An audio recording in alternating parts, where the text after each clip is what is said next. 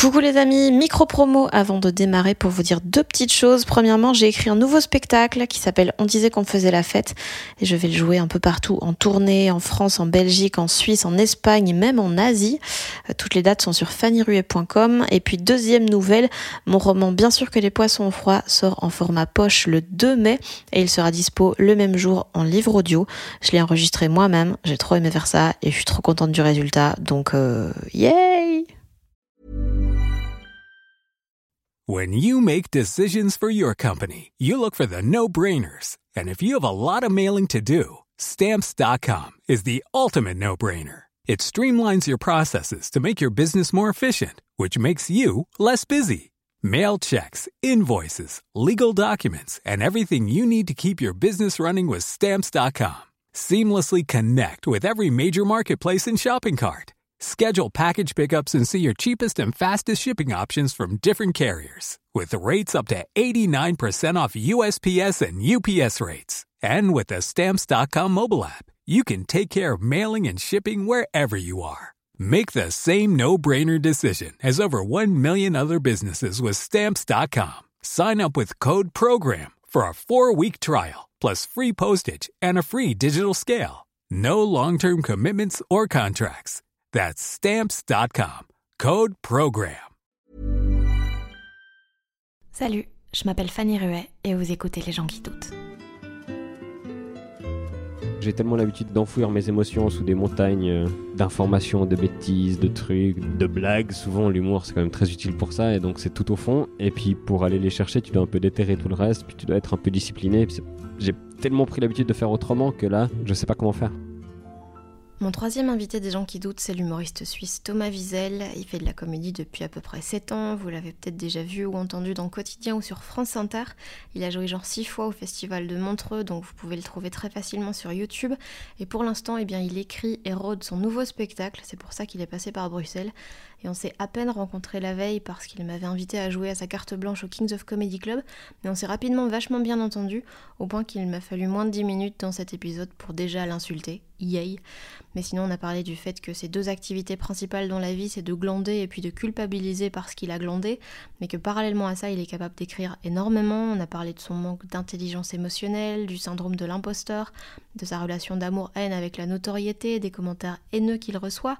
On a aussi discuté de toutes les émissions auxquelles il a participé, de ses débuts où il faisait parfois des blagues trash juste pour choquer, et puis du moment où il s'est rendu compte qu'en comédie, eh bien, tous les rires ne se valent pas, euh, du passage à vide qu'il a eu l'an dernier, de son prochain spectacle qu'il est en train d'écrire, et puis de Cœur de pirate aussi, parce qu'on l'aime d'amour. J'espère que ça vous plaira.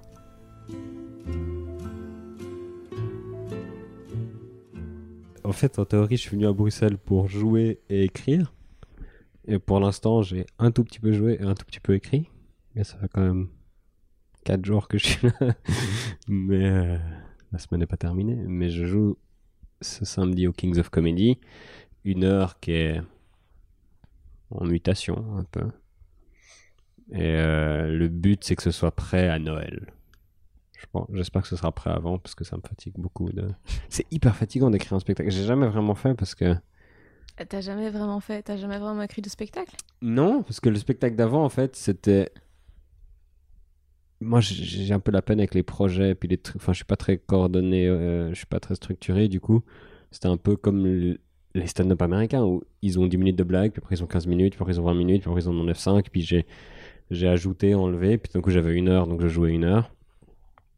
Puis après je le mettais à jour, j'enlevais ce qui était moins bon, machin. Donc sur 4 ou 5 ans il a évolué, mais jamais aucun moment où je là, ok, ce, spectacle a un titre, il a une structure, donc je là, bah ce bout-là il marche bien, je le mets sur la fin, machin. Donc c'était toujours un peu à l'arrache en fonction des dates, il n'y a jamais eu de de première, il n'y a jamais eu de tournée vraiment. Enfin, c'était un peu très liquide comme ça, très fluide. Puis ça me correspondait bien parce que du coup, je n'avais pas à me poser de questions. Parce que dès que je me pose des questions, c'est l'enfer. Tu pas de problème d'engagement avec ton spectacle? J'ai des vrais problèmes d'engagement avec mon spectacle, mais évidemment, bien sûr, parce que j'arrive pas à jouer deux fois de suite le même.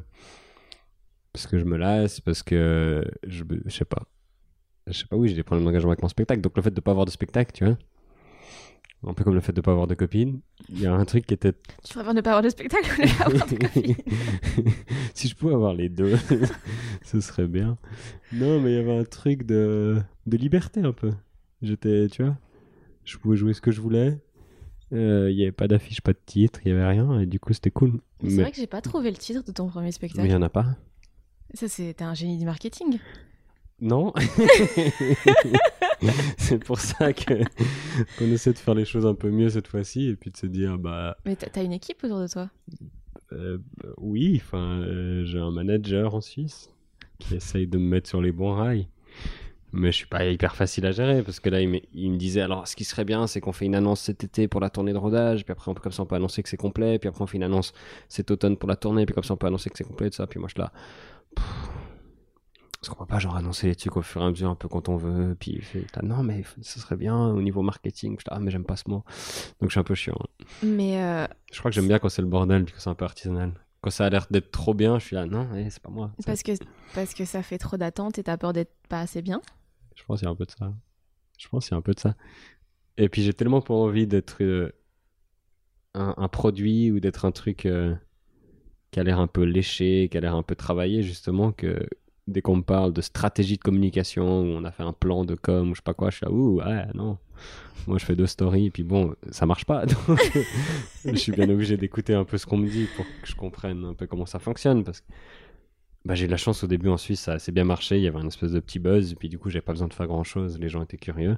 Puis maintenant, bah, c'est retombé, tu vois, donc il faut, il faut entretenir le, le désir un peu, il faut un peu mieux réfléchir à où tu te montres, ce que tu fais. Jusqu'à maintenant, j'étais vraiment un peu, ah, j'ai envie de faire ça, j'ai envie de faire ça, j'ai envie de faire ça. Puis maintenant, il faut que je sois un peu plus malin, mais ça rend pas ma force, quoi. Mais c'est hyper contradictoire parce que si tu, si tu fixais les choses une bonne Je crois fois. que tu as déjà trouvé un problème avec moi.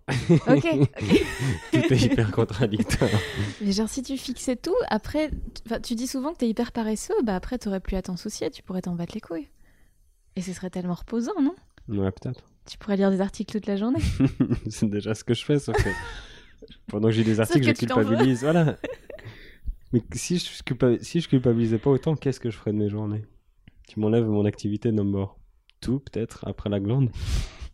Mais euh, non, oui, c'est très contradictoire, mais Stéphanie, j'ai un âge où. euh, oh, comme je voulais la placer celle-ci. Non, mais j'ai vraiment des schémas dans lesquels je me suis un peu enfermé et je réalise à quel point c'est dur de bousculer ses habitudes. Et t'es du genre à remettre en question ces schémas ou à te... Ouais, je les remets en question quand je réfléchis, mais la plupart du temps, t'es en pilote automatique.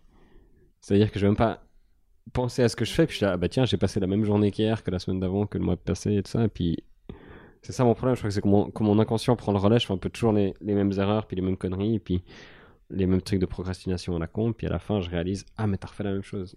Mais le moment où je suis lucide, puis j'analyse, il dure jamais très longtemps, puis après je retombe dans le, dans le même schéma. Mais ouais, c'est un peu compliqué. C'est pour ça que je suis en thérapie et tout ça. Mais maintenant, justement, quand il y a des trucs qui, qui fonctionnent pas, ou quand euh, je réalise que j'ai des blocages, ou qu'une fille pas, man- maintenant je mets la faute sur ma psy. Parce que comme j'ai entamé une... comme j'ai entamé une thérapie, c'est plus ma tu vois, c'est plus ma responsabilité. T'es vraiment une merde. Oui. Je dis bah écoute, il faudra en parler avec la doctoresse euh, machin parce que euh, moi je je lui fais confiance et là je suis toujours pas guéri donc euh, Ça fait combien de temps que t'es en thérapie? Oh, écoute, tout ça, ce sont des détails. Genre, novembre, un truc comme ça Mais ça va, c'est récent. Oui, oui. Oui, mais non, novembre mais de quelle année? De l'année qui précède l'an de grâce 2019. Ok. Non, non, ça fait pas très longtemps. Non, non, mais je, je rigole avec tout ça, évidemment. Et, euh, mais aussi, je suis pas très pressé, je crois, pour ma thérapie. Moi, j'entame une thérapie alors que je suis pas au fond du bac, je suis pas dépressif, en ce moment en tout cas. C'est juste un peu une espèce de thérapie de confort, presque. C'est pour aller mieux, c'est pour euh, améliorer quelques petits trucs. C'est euh, pimp my brain, ou je sais pas comment tu ça, mais je customise. Donc, je suis pas hyper prêt. Des fois, je vais chez ma psy, puis elle me dit, puis alors ça va? Je fais, oui, ça va. Mais non, mais c'est pas comme ça que ça fonctionne. Donc voilà, mais euh, pourquoi on parle de ça? On m'a fait remarquer que je parle hyper rapidement de ma thérapie. C'est peut-être un peu mon sujet de conversation ces temps, mais là à Bruxelles, je loge chez une amie qui est en, en études avec moi, et puis du coup, à chaque fois que je vais, à Bruxelles, je la vois. Et elle a un copain que j'ai vu du- deux ou trois fois, et il a fait la remarque que après trois phrases, j'avais déjà réussi à mentionner ma psy, et puis que c'était un peu rapide, puis moi je m'en rends même pas compte, parce que genre, au moment, ça va, je réponds un peu, après on me pose une autre question, je fais, ah ouais, l'autre jour chez ma psy, parce que c'est pas un truc, je sais pas, les gens, ils- pour eux c'est tabou. Ouais, ouais, ouais, vrai. Puis C'est moi, c'est un truc que ça, je ils fais. sont en mode ah, putain, mais tu vas pas bien et tout. Tu fais non, c'est juste que tout le monde devrait aller voir une psy.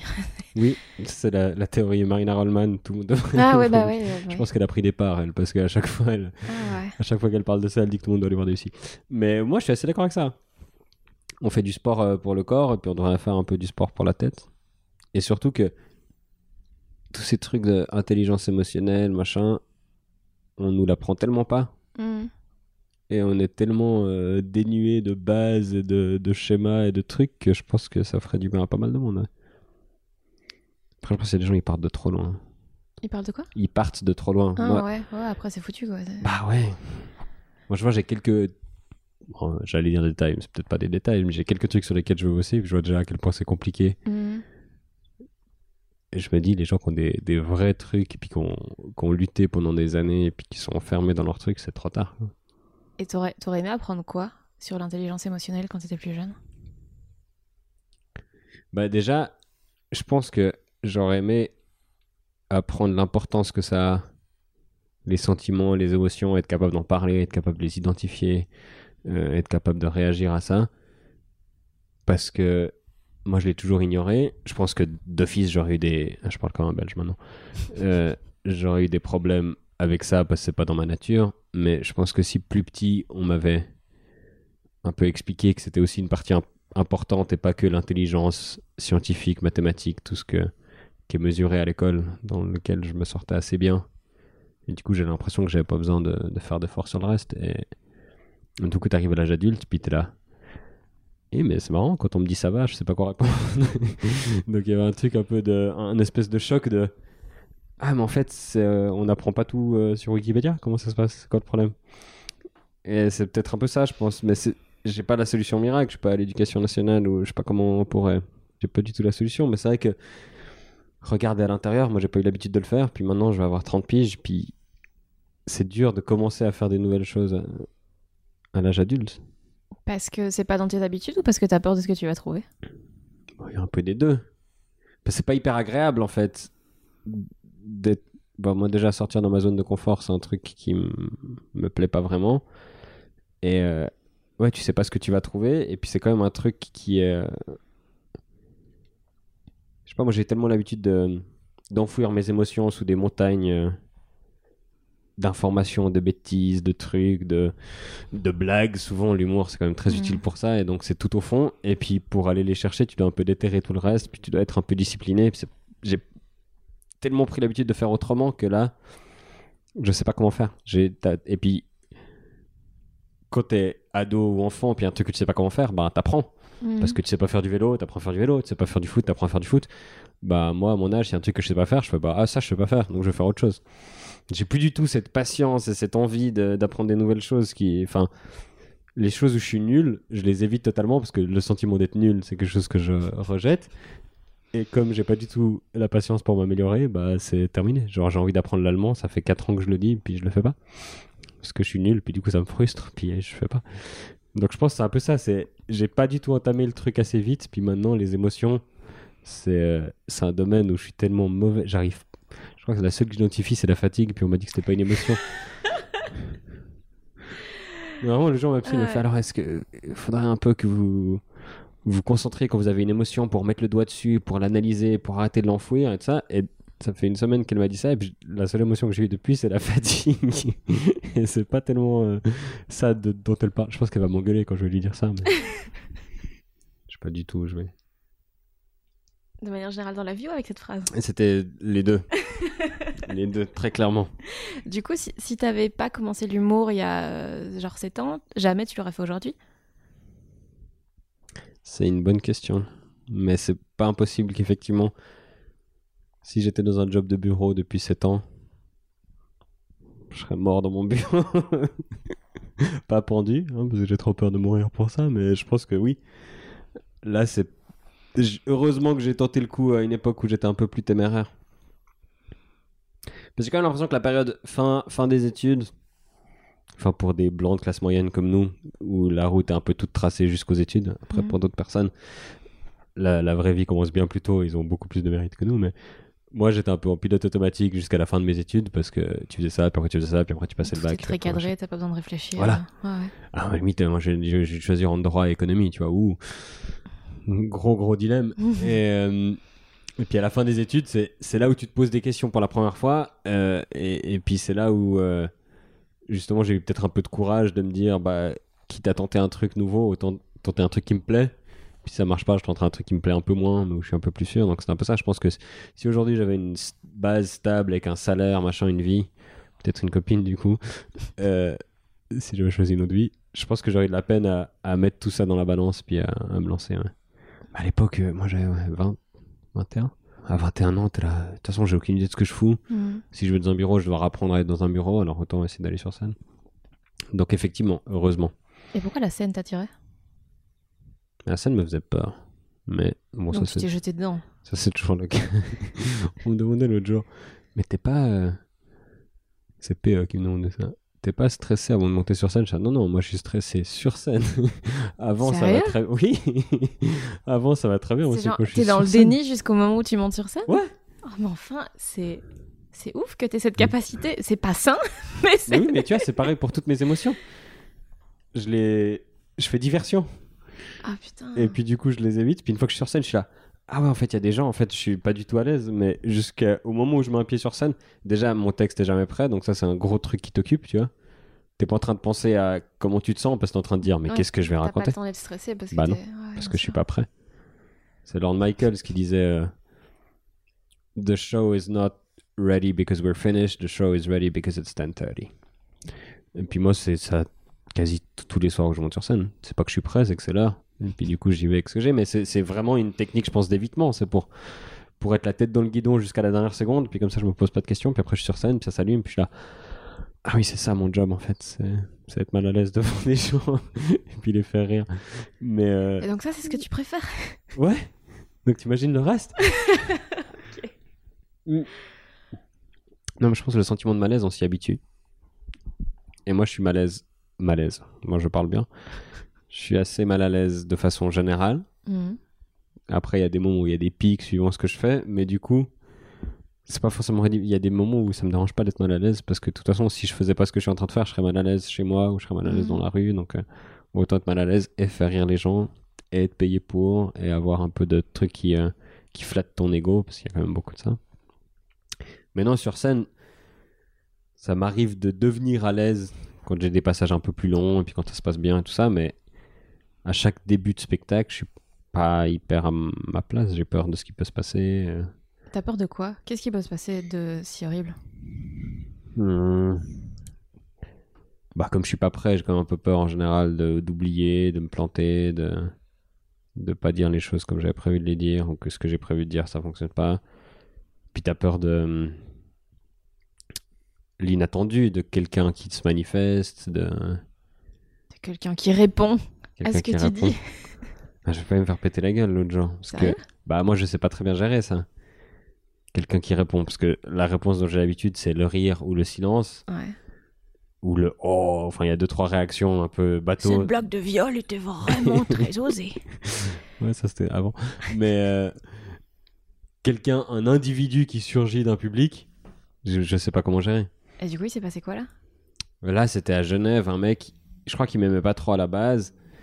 Et euh, du coup, il attendait un peu un prétexte pour essayer de m'emmerder. Et c'était vraiment sur le sujet, je pense, où je m'attendais le moins. Je parlais des animaux. Et des gens qui ont des animaux à la maison, puis à quel point je m'en fous, et puis à quel point ça m'intéresse pas que les gens me parlent de leurs animaux. Et je pense pas que c'est ça qui l'a vexé, mais il, était énervé d'avant, et puis du coup il a gueulé, mais nous on s'en fout, je sais pas. Enfin, il, il commençait à être un peu hostile. Et au lieu de faire ce que fait un humoriste professionnel, d'aller lui parler, d'aller dédramatiser, de faire rire avec ça, puis d'avancer, bah j'ai essayé de le calmer, de le remettre à sa place, parce que moi le seul truc que je sais faire c'est de la répartie avec un peu euh, ferme ta gueule. Enfin, c'était Tu lui as dit fermer sa gueule? Ouais, je crois que j'ai dit, mais pas, pas, pas les premiers mots qui sortaient de ma bouche, mais j'ai j'ai fait le truc de base de aller dire bonjour, demander son prénom, et puis il voulait pas me le dire. Enfin, il était hostile, tu vois. Là, je te dis pas, vas-y, euh, fais-moi rigoler. Et puis du coup, il était, ouais, il, il était méchant. Et, et moi, premier degré, ça m'a fait mal. Et du coup, après, j'étais un peu sur la défensive que ça, n'a pas du tout marché. Puis j'ai essayé de, faire de trouver une accroche pour faire des blagues. J'étais, c'est quoi ton job? Puis là, je te dis pas, je m'en fous, machin. J'étais, ok, bah ton job maintenant c'est de fermer ta gueule, puis ça a pas du tout marché. Et euh, du coup, il était méga, méga hostile. J'ai pas réussi à dédramatiser. Toute la salle est devenue mal à l'aise. Pour une fois, on était à égalité. Tu vois, moi j'étais mal à l'aise sur scène, tout le monde était mal à l'aise dans le public. Alors tu remarqueras que quand le public est mal à l'aise au niveau du rendu, c'est pas terrible. Les gens riaient plus. Après, j'avais toutes mes blagues sur les chats et les chiens, tout ça, qui sont excellentes évidemment, qui passaient pas du tout parce que tout le monde était là. Mais est-ce que l'autre va monter sur scène lui péter la gueule? Et puis quand je suis descendu de scène, il était assis juste à côté d'où on passait les humoristes pour monter et descendre, puis il s'est levé. Et euh, moi, je pensais qu'il voulait s'excuser. Ça arrive qu'après les spectacles, il y a un mec qui s'est cru marrant ou qui était ivre ou qui a voulu Ah faire ouais, le show ok. devant ses potes, puis à la fin, il réalise. Moi, ça m'arrive et après les spectacles, quelqu'un dit Oh, je suis désolé, je voulais pas. Et puis tu dois lui expliquer qu'en fait, ça dérange le spectacle, puis que ça va Mhm. bien le faire, puis d'espérer qu'il le fera pas la prochaine fois. Ça, ça m'est déjà arrivé plusieurs fois, des gens qui viennent après le spectacle, puis qui sont gentils après coup, alors qu'ils t'ont fait chier pendant. Mais moi, je pensais que c'était ça. Il se levait pour me dire Désolé, c'était une tentative de blague ou je sais pas quoi, euh, j'ai pas assumé. Et du coup, comme je descendais de scène 10 secondes plus tôt, j'étais pas du tout prêt à avoir cette conversation, donc je lui ai dit Parle-moi pas. Je suis passé à côté, je lui ai dit Non, me parle pas, parce que là, machin. Et puis en fait, c'était pas, il voulait pas du tout s'excuser, il voulait me péter la gueule. et du coup, je crois que j'ai rajouté un peu d'huile sur le feu, donc euh, un truc, ah, tu veux qu'on aille dehors, tu veux qu'on s'explique, puis un peu tous les humoristes qu'on fait barrage et tout. Je pense que je me serais fait défoncer. Mais tout ça pour dire que je gère mieux le monologue face à une foule qui rit ou qui rit pas qu'un un dialogue avec quelqu'un, parce que dans la vie de tous les jours, j'ai de la peine, et sur scène, c'est pareil. Donc, euh, oui, j'ai peur parfois que ça puisse. De... bah, ce qui s'est passé ce soir-là, c'est un peu le scénario catastrophe. Quoi.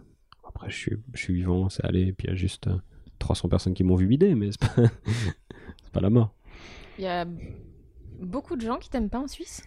Ouais, Enfin, qui aiment pas ton humour? Ouais, ouais. Parce que t'es souvent engagé et qu'ils sont pas d'accord avec tes idées plus qu'avec tes blagues C'est ce que je me dis moi. Parce que je pense que c'est l'hypothèse qui est la plus facile à accepter pour moi et qui, euh, qui m'est la plus agréable. C'est qu'effectivement, la Suisse est un pays politiquement plutôt à droite. La Suisse francophone un poil plus à gauche que la Suisse euh, alémanique. Comme c'est le cas chez vous, je pense. Et euh, moi, je suis quelqu'un de politiquement plutôt à gauche qui dit souvent ce qu'il pense. Et puis j'ai eu une période où je faisais énormément de blagues sur la politique, des chroniques politiques. J'étais même parfois invité euh, à chroniquer sur les votations. Enfin, tout ça, j'étais souvent euh, impliqué dans le monde politique. Et donc, avec une opinion qui était plutôt la minoritaire sur la plupart des sujets. C'est-à-dire que moi, j'ai beaucoup l'habitude de perdre les votations. En Suisse, on vote une dizaine de fois par an, à peu près, parce qu'on a des référendums et tout ça. Et je pense qu'il y a trois fois sur dix où euh, ce que je vote passe. Mhm. Donc ça, ça veut dire que souvent l'opinion que je défends, c'est pas l'opinion de la majorité des gens. Et comme je suis pas quelqu'un de très subtil, je vais assez à fond dans le cadre. Puis je pense que c'est ça qui a énervé pour la première fois un peu les gens. J'ai j'ai eu des, des chroniques où j'étais féministe assez, euh, on va dire, euh, frontalement. Et donc pour les gens qui aiment pas trop ça, euh, quand je leur disais que s'ils étaient pas féministes, c'était des connards, bah tu vois, c'est un peu... j'étais un peu plus jeune. C'était, je pense que je ferais pas les mêmes formulations aujourd'hui. Mais je pense que c'est les premières fois où j'ai un peu irrité les gens. Et, euh, et après, le- la Suisse étant un tout petit marché médiatique du côté francophone, été assez omniprésent. Puis quand il y a quelqu'un qui t'irrite un peu, puis que tu vois beaucoup, Mhm. l'irritation, ça devient... euh, Ouais, c'est exponentiel, quoi. Voilà. et donc j'ai eu un peu ça. Une- Et maintenant, c'est vraiment s'il y a un article sur moi dans un journal en Suisse, bah, dans les commentaires, t'as 90% de commentaires haineux. Après, c'est pas ça veut pas dire que 90% de la population me déteste. Ça veut dire que ceux qui me détestent, ils ont besoin de le dire. C'est leur exutoire. Et puis du coup, euh, ça peut être assez violent d'aller lire les commentaires, ce que je fais évidemment, parce que je suis quelqu'un de très sain. T'es un génie. Voilà. Mais euh, oui, il y a une frange de la population qui me déteste. Il y a une frange de la population qui m'adore. Et puis la plupart des gens sont au milieu et puis ils s'en foutent. Et puis donc ces gens qui s'en foutent, il y en a qui viennent me voir en spectacle, il y en a qui viennent pas. Mais je m'adresse surtout à eux parce que ceux qui t'adorent, ben, ça me met mal à l'aise. Vraiment oui. Même sur internet, je sais que t'as du mal avec les gens qui viennent te voir après les shows en mode ah, c'était bien parce que genre, clairement t'as rien à leur dire là, mais, euh, mais même sur internet Oui. Un compliment, ça peut me mettre très très mal à l'aise. ouais. Parce que c'est pas. C'est pas une interaction où je sais ce que je dois faire. Pourquoi? Bah parce que je sais pas, je, je dis merci. Ouais. Et puis après, je sais pas quoi faire. Euh, Moi je réponds merci quatre fois Ouais. En m'éloignant. oui, mais voilà, du coup, c'est pas une interaction où t'es à l'aise non plus. Euh, non, mais non, non. On sait pas quoi faire. Mais en fait, le problème que j'ai avec les compliments, c'est que en général, ce sont des gens que je connais pas et que du coup, je sais pas juger si j'aime leurs compliments ou pas parce que je sais pas si j'aime bien c- cette personne. Bah écoute, c'est marrant que tu dis ça parce que j'ai j'ai écrit ce, ce truc-là, je l'ai fait une ou deux fois sur scène parce qu'en fait j'ai réalisé à quel point c'était égocentrique de, de, de raconter ça, mais je l'ai quand même fait une ou deux fois. Je crois d'ailleurs que c'était à Montreux, donc c'est sur YouTube malheureusement, on, on Ah me, ouais on me le ressort souvent. Mais oui, c'est le fait que je sais pas comment juger un compliment sans connaître les goûts de la personne. Donc ce que je faisais sur Internet, souvent, au début, quand t'as moins de gens qui t'écrivent, c'est que j'allais voir les profils des gens qui m'écrivaient pour voir un peu ce qu'ils aimaient dans la vie. Puis si j'étais content d'être associé avec choses qui est débile, parce que ça, ça veut rien dire, mais du coup, si quelqu'un me faisait un compliment, puis j'allais sur sa page, puis je voyais qu'il euh, qu'il aimait la dentelle ou les motos et tout ça, j'étais un peu, c'est bizarre, ça va pas trop ensemble. Puis je raconte qu'une fois, vraiment, je suis, allé, je suis allé sur la page de quelqu'un qui venait de me faire un compliment, comme quoi j'étais son humoriste préféré ou un truc comme ça, et puis il était en photo de profil avec Dave. Et euh, j'ai pas su qu'en faire de cette information, tu vois, j'ai rien contre Dave, j'ai rien contre les gens qui aiment Dave, mais je pense que c'est des façons débiles de pas accepter les compliments, c'est qu'on cherche une façon de critiquer le compliment qu'on vient de recevoir. Mais oui, ça m'a ça ça m'a toujours mis un peu mal à l'aise. Et parce que. Ouais, je sais pas, l'amour des inconnus, je trouve ça chelou. Ouais, mais pour eux, t'es pas un inconnu. Donc, enfin. Et ça, je trouve chelou aussi. ah Ouais, mais ça, c'est ton problème. Fallait pas faire ce taf. Oui, bah je sais, non, mais on parlait de la contradiction. Ouais, ouais. Écoute, je, je sais pas, j'ai un peu une relation d'amour-haine avec la notoriété. Des fois, c'est bien pratique. Il faut dire les choses telles qu'elles sont quand même. Mais euh, oui, souvent, ça me met mal à l'aise. Et, et les gens qui, euh, qui ont des trucs positifs à dire sur moi, je suis un peu mal à l'aise parce que je sais pas comment réagir à part dire merci. Mais le problème de merci, c'est que c'est un peu une fin de conversation. Puis les gens qui t'aiment bien, bah, ils ont bien envie de poursuivre la conversation.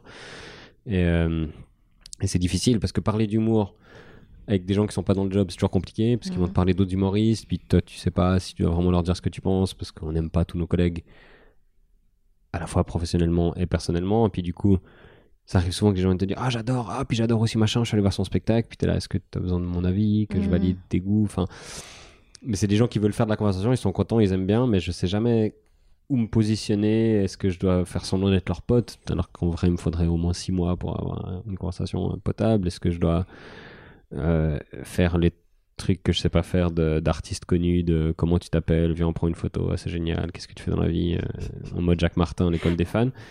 Ça, je suis incapable de faire parce que je- pour moi, poser une question à quelqu'un, c'est déjà beaucoup trop personnel. C'est un niveau d'intimité avec lequel je suis pas prêt. Donc ouais, c'est toujours des situations où je suis pas bien sur Internet, comme dans la vraie vie, c'est un peu pareil. Est-ce que sur tous les selfies que les gens prennent avec toi, t'as une tête de malaise? Bah oui. oui, oui, évidemment. Sur Instagram, hashtag Thomas Wiesel, t'as une jolie euh, galerie Ah ouais? de portraits. Ouais, ouais. Ah, je regarderai. Je mettrai ça comme ma- visuel de l'interview. Ma tête de base, c'est genre sourcil relevé, un peu l'air éberlué, mais qu'est-ce qui se passe? Un peu genre un, un cerf dans les phares de voiture là, qui va se faire écraser. Ça, c'est ma tête de base. Mais à la limite, les selfies, c'est un- c'est une interaction qui me dérange le moins parce que c'est tellement codifié, tu vois. Les gens, ils viennent, ils te demandent une photo, ils regardent si elle est bien, puis ils partent, Hmm. en gros. Et du coup, bah, tu commences à le comprendre maintenant. Moi, quand il y a un cadre, quand je sais ce que je dois faire, ce qu'on attend de moi, euh, ça va. J'arrive à m'en sortir, à faire une ou deux petites blagues, machin, et puis à agrémenter le tout pour que ce soit agréable. Quand c'est de l'inconnu, quand je sais pas ce que la personne me veut, où ça va, tout, c'est là où je suis hyper méfiant, puis hyper sur mes gardes. Donc, en général, quand les gens viennent, ils viennent me dire Ah, mais. Maintenant en Suisse, tout le monde sait que je suis un peu bizarre et timide parce que je commence à faire des interviews pour en parler. Ils disent Ah, je sais que les gens viennent pas te parler, t'aimes pas que les gens viennent te parler, mais t'inquiète pas, j'ai pas envie d'un selfie. Puis je dis Ah, mais si, prends un selfie, puis va-t'en. Viens pas me parler. Maintenant, c'est ça, les gens ils savent que j'aime pas, ils savent que je suis timide et ils viennent me dire Je sais que t'aimes pas. En revanche, je vais le faire quand même parce que moi j'aime bien. Je suis un peu Ok. Alors qu'il suffit juste de faire un podcast pour inviter les gens et pour leur parler pendant de ça. Mais tu vois, c'est pour ça que j'aime bien les podcasts. C'est que c'est codifié. On sait qu'on a un micro chacun devant la bouche, que tu vas me poser des questions, que je peux parler de moi parce que c'est ce qui est attendu de l'exercice. Donc je suis moins mal à l'aise. Il y a moins cette espèce de pudeur de se dire mais est-ce que ça intéresse Fanny de- que je lui raconte ma thérapie?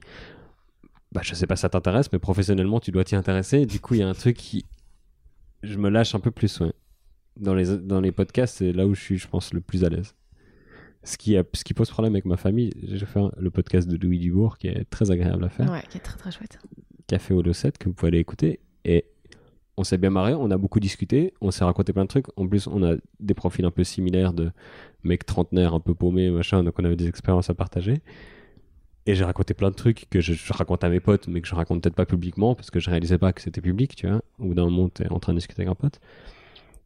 Et évidemment, ma famille a écouté ce podcast, et ils ont appris des trucs sur moi, et je crois que ça, les mettait assez mal à l'aise d'apprendre des choses. Genre, mon père a appris des choses sur son fils Ouais. après 29 ans en écoutant le podcast d'un humoriste. Et euh, je crois que c'est des choses qui sont un peu bizarres dans toutes les relations qu'on puisse avoir. D'apprendre des trucs euh, sur quelqu'un dont tu es très proche par euh, une voix publique, c'est assez particulier.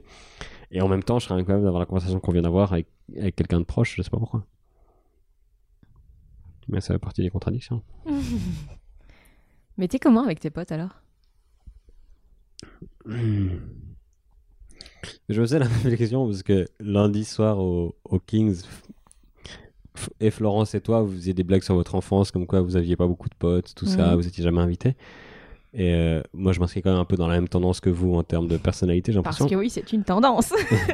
Je sais pas comment expliquer ça, mais on a des profils voisins. Mais euh, j'ai toujours eu des potes. J'ai j'ai eu plein d'autres problèmes, mais j'ai jamais été vraiment exclu. Et, euh, tu te vantes là, c'est ça? c'est un peu mon petit moment euh, pour dire que j'étais m- moins paumé que toi à, à l'école. Et euh, non, parce qu'on pourrait penser, vu comment je me présente, machin, euh, que je suis un peu le mec tout seul chez lui. Alors ça m'arrive très souvent, mais avec ça, j'ai jamais tellement eu de problème. Mais c'est vrai que quand je suis avec mes potes, je suis peut-être plus spectateur. J'ai des potes, certains prennent beaucoup de place, ils vont, même s'ils sont pas humoristes, ils vont raconter des blagues, ils vont être un peu le centre de l'attention. Et j'adore être avec mes potes, puis juste euh, de temps en temps agrémenter d'un ou deux trucs, mais les laisser un peu euh, accaparer l'attention. Et je pense que ça me fait du bien de, de faire le pendant de ma vie professionnelle, puis d'être un peu T'as pas juste milieu en fait. Soit t'as pas l'attention, soit tu l'as toute.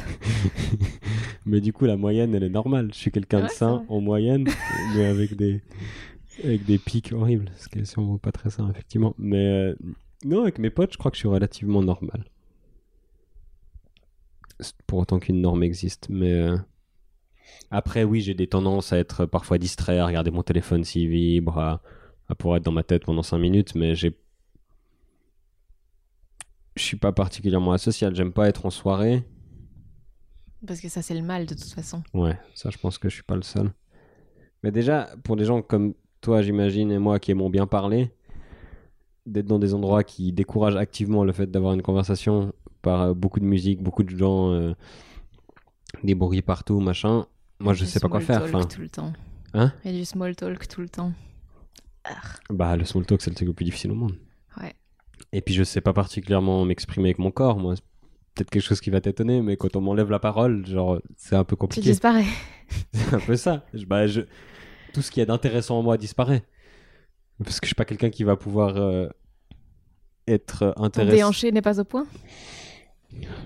Bah, c'est peut-être pas ma force principale. hein. je pense pas que si j'étais muet, il y aurait beaucoup de gens qui voudraient passer du temps avec moi. Donc oui, quand je suis en soirée, je me sens un peu démuni. Donc c'est pas des situations dans lesquelles j'aime aller. Alors de temps en temps pour changer les idées, pourquoi pas. Mais, mais c'est vrai que je privilégie des endroits euh, où je peux avoir des conversations avec les gens. Et des gens avec qui je peux faire autre chose que du small talk, donc des gens que je connais déjà. C'est pour ça que t'as accepté ce podcast, parce qu'on se connaissait depuis des années. Non, mais toi, déjà, genre, on se connaît pas du tout. Première fois que je te vois sur scène, t'as déjà 8 blagues sur moi. J'étais là, ok, ok. c'est Comme... Mais du coup, ça me plaît parce qu'il y a un truc de. Il n'y a pas de espèce de round d'observation Comme ça, il n'y a pas de bizarre. compliments, c'est ça. Déjà, il n'y a pas de compliments. Et il n'y a pas de round d'observation un peu chelou où on sait pas ce qu'on peut se dire ou pas. Toi, t'as les caches, tu m'as fait des vannes, puis ça, je- non, j'aime bien. Non, puis je pense que quand même, entre humoristes, c'est différent. Mais moi, je suis humoriste. Enfin, je suis... déjà, je me considère pas comme humoriste. Et puis, je fais Bah, ça tu depuis. peux, alors déjà, tu peux te considérer comme humoriste. mois, tu vois. Ouais, mais je pense que t'as. Bah, déjà, il y a ta bibliothèque à côté, donc je sais que t'as des références. Ouais, peut-être je les ai jamais lus.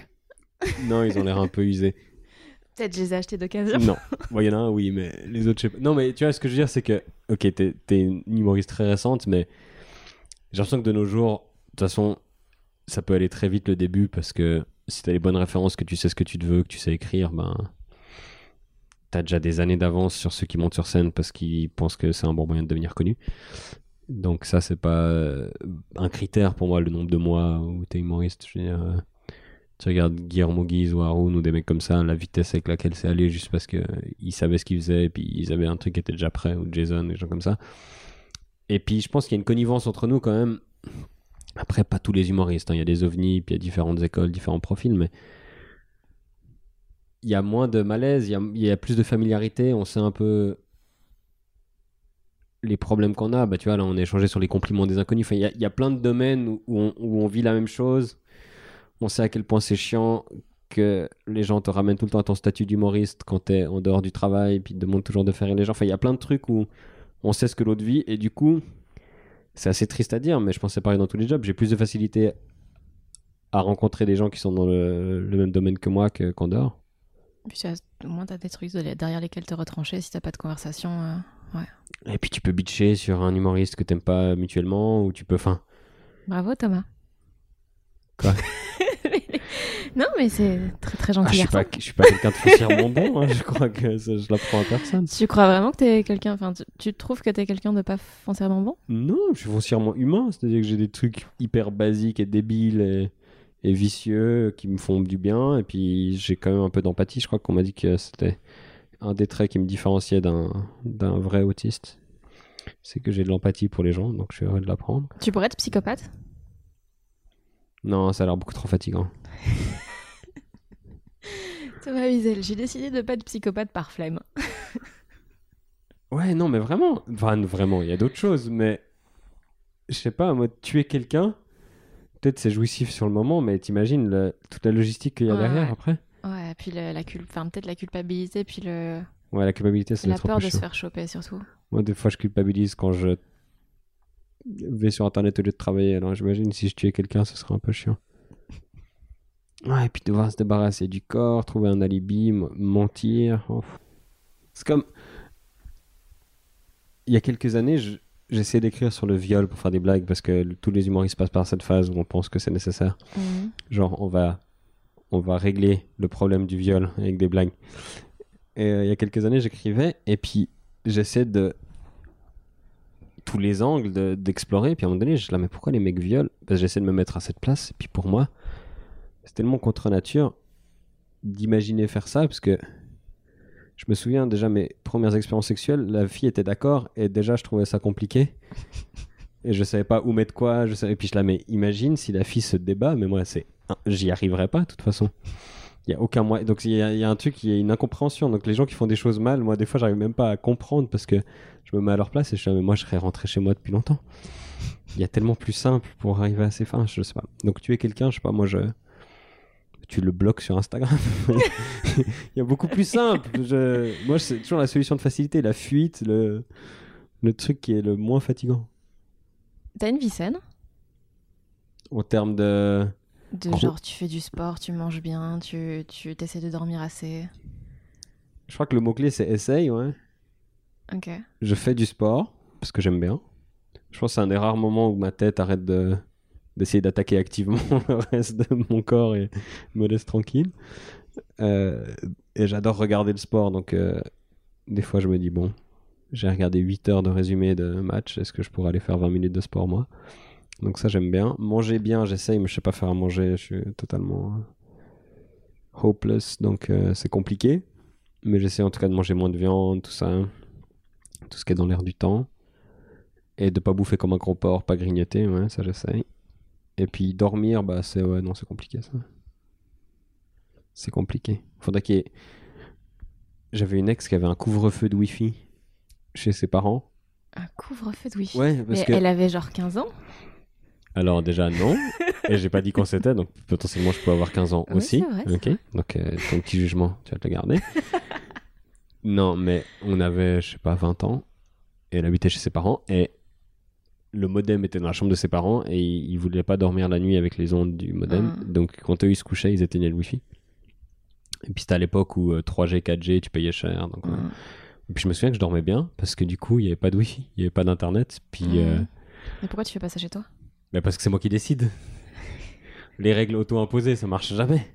Est-ce que je peux me réveiller puis rallumer le modem? Donc c'est compliqué. Mais par exemple, si je suis à l'étranger, je suis en mode avion. Parce que je me dis, oui, j'ai des abonnements qui me permettraient de payer, je sais pas, quelques. Nous, on a des francs, quelques francs par jour pour euh, avoir internet ici et machin. Mais je me dis que si je franchisse pas, bah, je serais comme en Suisse, constamment Mhm. sur mon téléphone. Donc je me mets en mode avion. Du coup, je suis pas du tout joignable, c'est insupportable pour tout le monde. Mais j'essaie d'être moins addict. Et, euh, et oui, j'essaie d'être un peu plus sain, mais c'est ouais, c'est un peu compliqué. Je pense que ma- mon principal vice, c'est les écrans. ouais. Les écrans et Internet. Typiquement, moi, je voulais me faire opérer des yeux pour enlever la myopie et je peux pas parce que je suis tellement souvent sur les écrans que ma myopie diminue encore. Ah ok. Alors qu'en théorie, ça devrait être stable parce que, Parce que t'as Je passé suis- 25 ans. parce que je suis vieux. Parce que c'est à mon âge, Fanny. Euh, le genre de truc, ça s'arrête. Mais je peux pas parce que chaque année, je perds encore un peu des dioptries. Donc voilà, je suis sain, euh, bof. Mais j'essaye. J'essaye. Je lis des articles sur le fait d'être sain. Puis j'espère qu'au bout d'un moment, il y a des trucs qui. Là, j'ai lu des articles sur le l'intelligence émotionnelle. Ouais. Je me dis, si je comprends pas l'article sur l'intelligence émotionnelle, à quel point j'ai du retard. Mais faut commencer quelque part. Sur ton site, à la fin de ta bio. Ou non. Et ouais. Ou non, encore, ok. Vous n'avez pas fini d'entendre parler de son insolence. Ah, c'est moi qui ai écrit ça en plus, je pense. C'est toi qui as écrit ça?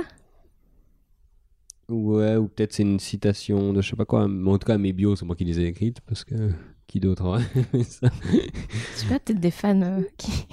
qui sont un peu trop collants et qui ont. Sur mon site. Qui ont... Ben non, mais peut-être qu'ils t'ont dit Ah, tiens, j'ai fait un skyblog à ton sujet. et t'as chopé la bio. non, alors, ouais, c'est. Non, ça me mal à l'aise cette phrase. Mais oui, ça donne envie Mais de mourir. elle Mais, doit euh, dater, elle doit dater de 2011 ou 12, un truc comme ça. et Je dis ça pour me dédouaner. bah, c'était à l'époque où euh, il fallait un peu. Ben, toujours aujourd'hui, dans une bio, il faut mettre ce genre de truc parce que sinon, enfin, faut, Ouais, faut bien que les gens bio- sachent te mettre dans une case. Bah, c'est ça, c'était ça un peu l'idée, c'était fallait se pré-packager et puis du coup euh, j'étais humour noir, j'étais cynique, caustique, insolent, impertinent, tout ce que tu veux. Mais euh, je sais pas, c'est surtout des trucs de journalistes de mettre des gens dans des cases. Nous, de- j'ai pas l'impression qu'entre humoristes on dit ah lui il a l'humour noir, ça me fait penser à lui. Enfin on fait pas vraiment ça. Non. Là il y a un journaliste récemment qui fait un dossier sur les femmes qui ont l'humour trash. Oh, si bon. Ah, t'as des insultes québécoises. Et euh, il me demandait, tu connais des humoristes euh, trash euh, filles que je connaîtrais pas? Jamais. Ah putain. Je connais des humoristes, il y a des humoristes qui ont des vagins, et il y en a qui sont drôles, et il y en a.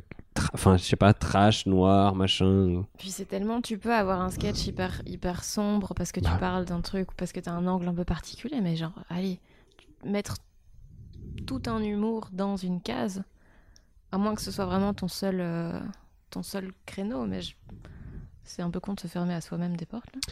Bah, pour nous, j'ai l'impression que c'est. Bah, ta réaction, on dit long. Quand tu dis ça à un humoriste, on est dégoûté, parce que. Il y a une tentative de, ouais, d'enfermer les gens dans des cases, mais je pense pour les médias puis pour le grand public, tout à coup, il y a un nombre d'humoristes qui a été multiplié par 10, ou en tout cas un nombre d'humoristes accessibles via les nouveaux médias, etc. Et ils sont paumés, les gens. Et du coup, c'est essayer de leur donner un peu des clés, de si vous avez bien aimé machin et machine, vous aurez peut-être aussi bien machin et machine, mais c'est- vrai que moi, j'aime pas participer à ce genre de truc. Je suis là, ok, racontez ce que vous voulez sur moi, mais moi, ça me dérange un peu de de m'auto-classifier. Alors, ce que visiblement je faisais en 2013, mais mais, euh, mais ma question de, de base que je n'avais Ah oui. pas encore posée, c'était est-ce que parce que quand j'étais en train de me justifier de cette phrase pendant 8 minutes, puis maintenant tu me posais ta question. J'aime bien devoir ramer. Ouais, bah je... ok. non, je voulais. euh, Est-ce que quand t'as commencé, t'avais cette volonté de de faire des choses que les gens allaient de provoquer des oh Bien sûr. Vraiment? J'étais, ouais, ridicule. Mais je te dis, c'était pas pour te faire un faux compliment, mais les humoristes qui commencent aujourd'hui, tu me dis que tu as commencé il y a 7 mois, j'ai l'impression que votre phase d'apprentissage elle est tellement plus courte. Enfin, déjà, j'ai l'impression que vous commencez au stade où nous on était après 2 ans, et puis que les débuts ça va tellement plus vite. Parce que je pense que la culture stand-up est arrivée quand même de façon maintenant plus installée Mhm. et vous côtoyez plus rapidement des gens qui vous stimulent et vous envoient dans le bon sens. Alors que moi, quand j'ai commencé, il y avait, il y avait vraiment de tout. Tu vois. Il y avait des gens qui faisaient déjà des trucs qui ont très bien vieilli, puis il y a des gens qui ont totalement disparu déjà parce qu'ils étaient encore de la vieille école. Donc c'était un peu au début. Euh, surtout en Suisse où il y a peu d'humoristes, donc euh, il y en a peu qui sont poussés vers la sortie. Si tu, veux, tu peux être mauvais et puis rester quand même un moment. Mhm. Je faisais n'importe quoi parce que euh, moi, je pense le- la première année, je faisais encore des jeux de mots. Alors pas que, mais dans mes textes, il y avait des jeux de mots, puis ça me Mais- dérangeait pas. Allez, moi je trouve que les jeux de mots, parfois on peut. Pas trop. Oui, parfois on peut, un mais ou deux. oui, mais c'est ça. C'est un plaisir coupable. Il faut, il faut qu'il y ait une justification. Mais moi, je faisais des jeux de mots parce que j'en avais trouvé un. C'était pas, euh, Ok. c'était vraiment nul. C'était, du, euh, du Stéphane de Groot, euh, du pauvre, enfin du très, du, du très très pauvre. Et ça avait rien à voir avec le reste de ce que je faisais. Donc c'était vraiment quelqu'un qui se cherchait. Et oui, parmi ces, cet éventail, il y avait des fois où j'étais là. Bah cette blague-là, elle va choquer les gens. Je me réjouis de la faire. Et Mhm. euh, le pire, bah, je pense qu'on avait entendu parler ici en plus. C'était le premier concours que j'ai fait. On est en printemps 2012. Et euh, le jour de la demi-finale, il y avait un spectacle. Et c'est là où, deux jours avant, je crois, il y a eu un accident de bus en Suisse, Ah ouais, dans un ouais, tunnel. C'était des enfants belges, sauf erreur. Et euh, du coup, grosse émotion, machin, ils étaient tous décédés. Et évidemment, moi je me dis, bah c'est parfait. C'est des enfants, ils sont morts, ça vient d'arriver, euh, personne n'ose faire de blague dessus. Puis j'ai fait une blague, mais nulle. Je crois que j'avais dit, faites du bruit, ils étaient tous hurlés, je pense, qu'on dans un tunnel à Sierre, je sais pas quoi. Enfin, un truc vraiment. Bah, fin, fin de carrière aujourd'hui, je pense, si je fais ça Mhm. juste pour le plaisir de choquer, de mettre les gens mal à l'aise. Et je crois que c'était genre ma deuxième blague de mon passage. Donc tu vois à quel point j'étais, j'avais aucune idée de ce que je faisais. Et puis euh, il y avait déjà eu quelques personnes à l'époque qui me l'avaient reproché, qui essayaient de m'expliquer que bah c'était pas bien de faire ça. Et je me braquais. Parce qu'à l'époque, fallait choquer, fallait être subversif, machin, mais j'avais aucune idée. Et puis c'est après coup que tu réalises que tu peux parler de tous les sujets, mais tu peux pas dire n'importe quoi sur n'importe quel sujet et puis être drôle. Donc euh, oui, oui, à l'époque, il y avait une volonté d'être choquant. Je faisais... C'était l'époque des viols collectifs en Inde, puis je faisais plein de blagues là-dessus parce que j'étais super fier de parler d'un sujet tabou. Sans réfléchir à ce que disaient mes blagues, machin, c'était ah j'ai trouvé une bonne blague, machin. Donc il y en avait qui étaient racistes, il y en avait qui étaient sexistes, c'était horrible. Et c'est après coup, tu commences à dire ah bah tiens, faire rire, c'est c'est quelque chose que j'aime bien faire. Maintenant, je vais sélectionner les rires que je provoque, puis je vais pas juste. euh, Et c'est quoi qui t'a fait avoir cette réflexion-là? Parce qu'il y en a beaucoup qui l'ont pas encore. et putain, les clichés sexistes, euh, racistes et tout, putain, il y en a tellement dans les, dans les, petits, dans les petits plateaux. euh. Ouais. Bon, moi, j'en utilise encore. Mais Euh, ça dépend. Tu, je pense que tu peux, tu oui. peux faire une blague qui est dans ce genre-là, mais tant que t'as un truc derrière qui va, qui va faire que ça, ça la rend Ouais, et puis légitime. on, on comprend où tu vas, et puis on. Moi, je trouve le plus gênant, c'est un, un humoriste qui fait une blague sexiste, raciste, homophobe, transphobe, je sais pas quoi, et euh, qui le réalise pas. Ouais.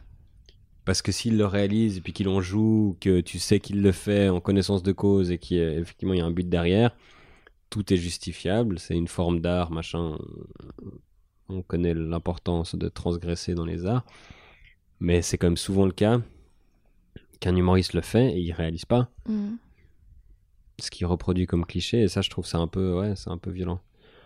C'est pour ça que quand il y a des frondes avec Bigard ou Tex ou machin qui s'insurgent parce qu'on ose les censurer et tout ça, moi ça me fait doucement rigoler. Parce que, alors déjà, t'es pas censuré, c'est pas ça la censure. à l'époque, Lenny Bruce sur scène, quand il disait euh, fucking, les policiers venaient le chercher, ça c'était Mhm. de la censure. Toi, t'étais déprogrammé d'une tournée des piscines dans le sud de la France, je pense que ça va. Mais euh, je sais pas exactement à quel moment j'ai réalisé que tous- les rires ne se valaient pas et puis qu'il y avait un certain rire que j'avais envie de provoquer ou pas. Mais je pense bêtement, c'est juste en côtoyant des gens et puis tu vois, bah tiens, j'aimerais plutôt ressembler à lui qu'à lui, à elle qu'à lui, et machin. Et du coup, euh, tu t'analyses un peu. Moi, j'ai tout de suite été assez. euh, moi, je regarde pas beaucoup d'humour, mais dans les plateaux, les festivals, des gens comme Blanche Gardin, des gens comme ça, j'étais assez impressionné par ce qu'ils faisaient. En Suisse, on a Nathanaël Rocha. Enfin, et puis c'est là que tu voyais que il faisait pas n'importe quelle blague. C'était pas juste ça, c'est une bonne punchline. Il y avait un esprit derrière. Et je pense que c'est- par mimétisme. Moi, j'ai aucun mérite. Tout seul, genre, si j'étais dans un microcosme de mauvais humoristes, bah, je serais. Ouais, c'est logique. Si t'as pas de, si pas de modèle, si t'as pas de. Bah, je pense. Et maintenant, il n'y a plus tellement d'excuses parce que même si dans ta petite ville, il y a que des humoristes très clichés, euh, T'as bah, quand même du Netflix avec du Netflix, l'Internet. Sloss, du Patton Oswalt. Daniel Sloss, c'est très très bien. Oh, C'est mon préféré. Ouais. C'est mon préféré de tous. Patton Oswalt, c'est bien Dan- Daniel Sloss, euh, son truc sur les ruptures, Ouais, Jigsaw. Jigsaw est incroyable. Et j'ai essayé de rompre plusieurs euh, de mes potes avec ça, en attente. Parce que j'ai pas seulement des problèmes pour moi de me mettre en couple, j'ai des problèmes des fois avec les couples de mes potes. C'est une autre histoire. Mais j'ai vu aussi son dernier, euh, Ex. Il s'appelle Ex, ouais. quand il était à Paris. Et, euh, Ah bah, la nouvelle scène ouais.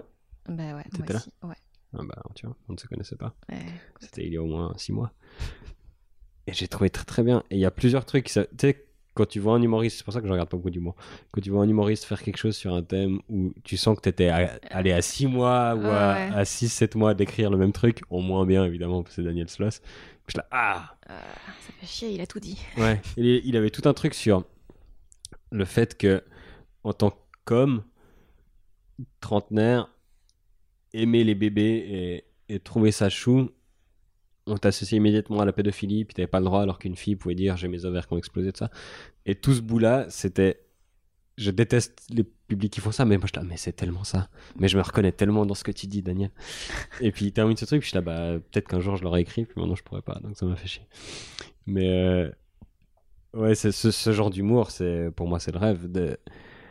Bon, moi je, suis assez contradictoire, j'ai une absence d'ambition notable, mais d'arriver un jour à faire un show sur un sujet comme ils font ces gens-là, une heure où tu dis tout un truc, puis le mode anglo-saxon de tu fais Édimbourg, tu rôdes ton truc, machin, puis chaque année t'as un nouveau spectacle avec un nouveau thème, une nouvelle unité, je trouve ça tellement impressionnant. J'en suis totalement incapable. T'as tout qui sonne d'un coup. The fuck Euh... On a été interrompu, j'aimerais quand même le dire, parce que Fanny a reçu deux t-shirts. Et je, Dieu sait que je suis bien placé pour, me, pour critiquer la garde-robe des gens. Un t-shirt à l'effigie de Laurie et un t-shirt à l'effigie de Céline Dion. T'es juste jaloux. Alors, pour pas mal de choses, je trouve que ton appart est très joli, mais euh, les t-shirts de Laurie Dion, non, je pense pas. Je sais pas à quel degré on les porte. Et Beaucoup trop proche du premier degré pour bah, ma part. justement, et. En J'ai un, on- j'ai un coffret collecteur de Laurie dans l'armoire aussi. derrière la guitare. mais est-ce qu'on dit Laurie ou est-ce qu'on dit Laurie Pester maintenant? Parce que Mais maintenant, sais c'est Laurie Pester. Mais, Ouais, mais tu sais que ta Laurie. carrière va pas bien quand t'es obligé d'ajouter ton nom de famille. Mais non, c'est juste qu'elle que- est devenue comédienne et qu'elle Non, a. non, non, non. Si. Si tu commences à devoir mettre ton nom de famille, c'est que les choses sont en train de. Ah, ok, Thomas Wiesel. Bah, moi j'ai déjà mis dès le début. Non, mais nous on a des prénoms qui sont trop communs pour utiliser que le prénom. Mais si ton prénom suffit, puis tout d'un coup tu dois, tu vois, tu dois remettre ton nom de famille. C'est juste que tu veux, tu veux donner un second souffle et que tu veux faire d'autres projets. et-. Moi je pense que c'est mauvais signe. Et Toi aussi, si tu tournais dans Demain nous appartient, tu Je ferai quoi de nom. Déjà, je pense que oui. Parce que ça voudrait dire que, je pas, je suis dans un- programme de protection des témoins. je pas. Pourquoi j'aurais fait ça? Non, mais Laurie, ça va pas bien. tu pourrais être comédien? Enfin, Non. dans un. Bah justement, j'ai j'ai failli rebondir à ta question sur Demain nous appartient, qui n'était pas une question d'ailleurs, mais une pique très méchante. C'est faux. C'est vrai. Euh, non, je sais. Toi, tu sais jouer la comédie? Non, pas du tout. Mais j'ai l'impression. bah, je je t'ai vu de nouveau, je t'ai vu que euh, quoi, 8 minutes sur scène. Mais euh, du coup, j'ai comme l'impression que t'avais un petit jeu sur scène. Après, je suis vite impressionné. Parce que vu d'où je pars, mais euh, non, j'ai l'impression que tu pourrais. Mais non, moi je sais pas. Je sais pas jouer autre chose que moi en fait. Je sais un déjà, peu tu sais jouer, accentuer voilà. le truc, Mais déjà ça. mais c'est tout. Ouais, bah Owen Wilson, il. Oui, mais bon, hein. Bah écoute, J'ai il. a- envie de jouer dans Marley et moi. Je sais pas, moi j'aime bien quand. euh, comment il s'appelle le mec de. Tom Hiddleston, le mec de Marvel Il imite Owen Wilson.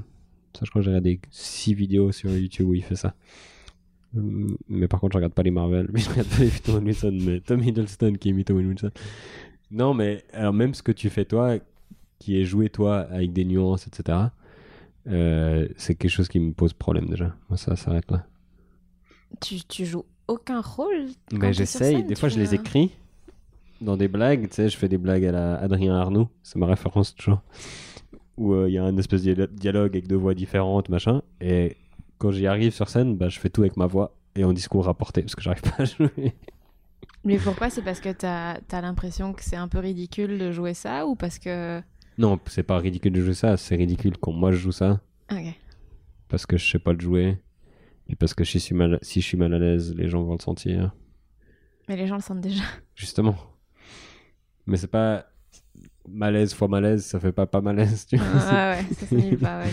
Euh, non, mais c'est un des objectifs que j'ai. euh, C'est partie des objectifs que je dis que j'ai, puis euh, sur lesquels je travaille pas du tout. J'ai toute une liste de ces objectifs-là, comme apprendre l'allemand ou euh, gérer mes émotions. J'aimerais bien un peu plus jouer sur scène, ouais. Parce que je vois des potes qui ont des bonnes blagues et tout à coup ils ont un moment de jeu, puis ça accentue et prolonge leurs blagues et je trouve que ça donne une autre couleur et c'est quelque chose dont je suis un peu jaloux. Toi, t'as commencé dans un registre vachement différent parce que t'as fait beaucoup de corpo au début. T'allais jouer dans des entreprises, euh, tu faisais des, des discours sur leur entreprise, tu faisais des pit pics. euh. Oui, j'en ai fait des, des centaines. C'est comme ça que j'ai commencé, parce qu'en Suisse, on est très peu. Donc, euh, jouer dans des théâtres et gagner ta vie, tu peux pas tellement. En tout cas, quand t'es pas connu.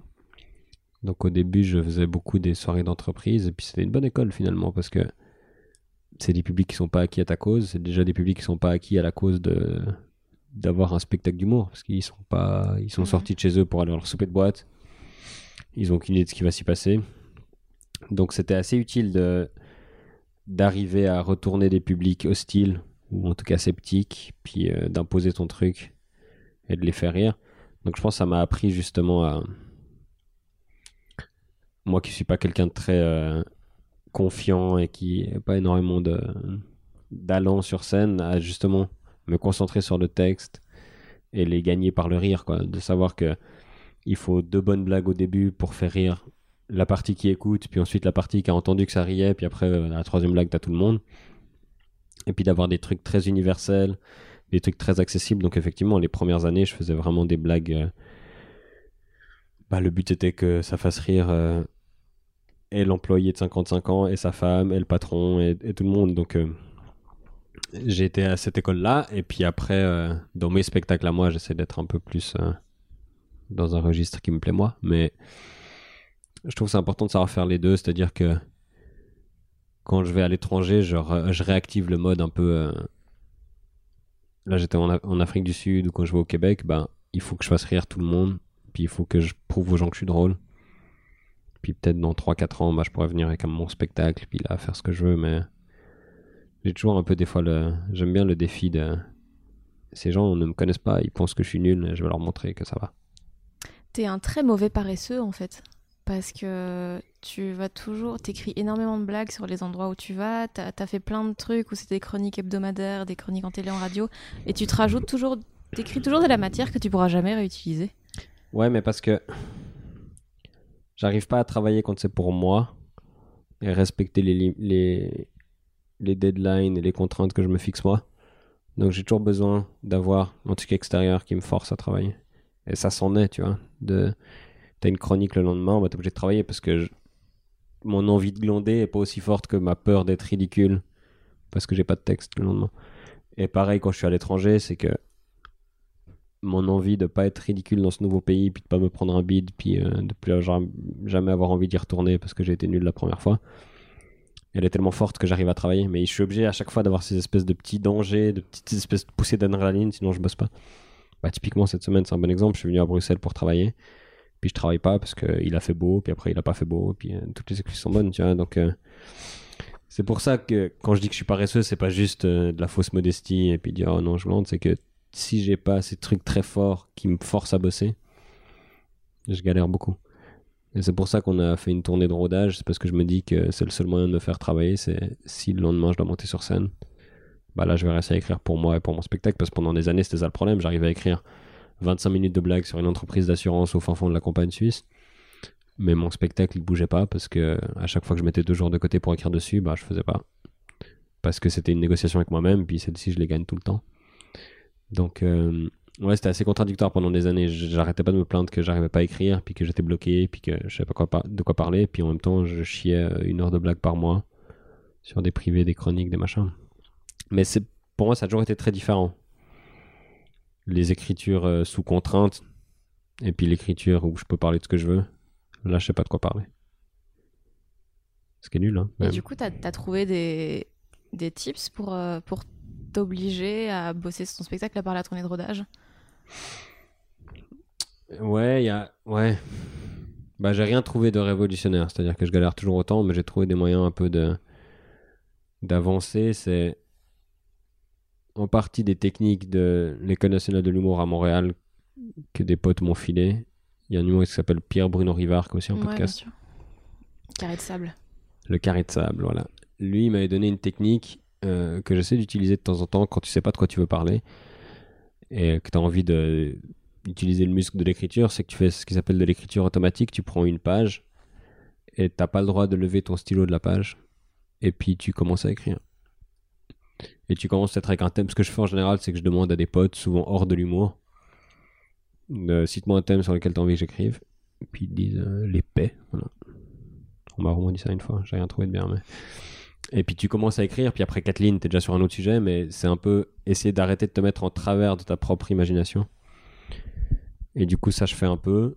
Euh, j'ai recommencé à écrire à la main aussi, c'est-à-dire que quand je sais qu'il y a un thème que je veux explorer, ben, je prends mon calepin, je vais quelque part, et puis j'écris plusieurs pages à la main, puis après en retapant sur mon ordi, c'est là que je retravaille un peu, mais j'essaie de, ouais, d'arrêter d'avoir tous mes leviers qui me permettent de dévier de mon travail, donc Internet, tout ça, mon téléphone. J'y arrive pas très bien, mais à force d'avoir des journées de 10% de productivité, tu les additionnes. Donc ça met du temps, mais je- j'essaie de faire ça comme ça. Et puis oui, les tournées de rodage, ça aide, c'est-à-dire que si un soir sur scène ça se passe mal, bah, j'ai un peu plus de motivation à bosser le lendemain. Et vice-versa, malheureusement. T'as bossé chez France Inter, chez Quotidien. Mhm. T'as aimé ça? Je crois que j'ai plus aimé France Inter que Quotidien, notamment parce que ça arrivait après. Et je pense que j'étais un poil plus près. Et que je suis plus à l'aise à la radio qu'à la télé. La télévision, j'avais vraiment de la peine avec. euh, J'avais beaucoup de feedback sur le fait que j'avais pas l'air à l'aise.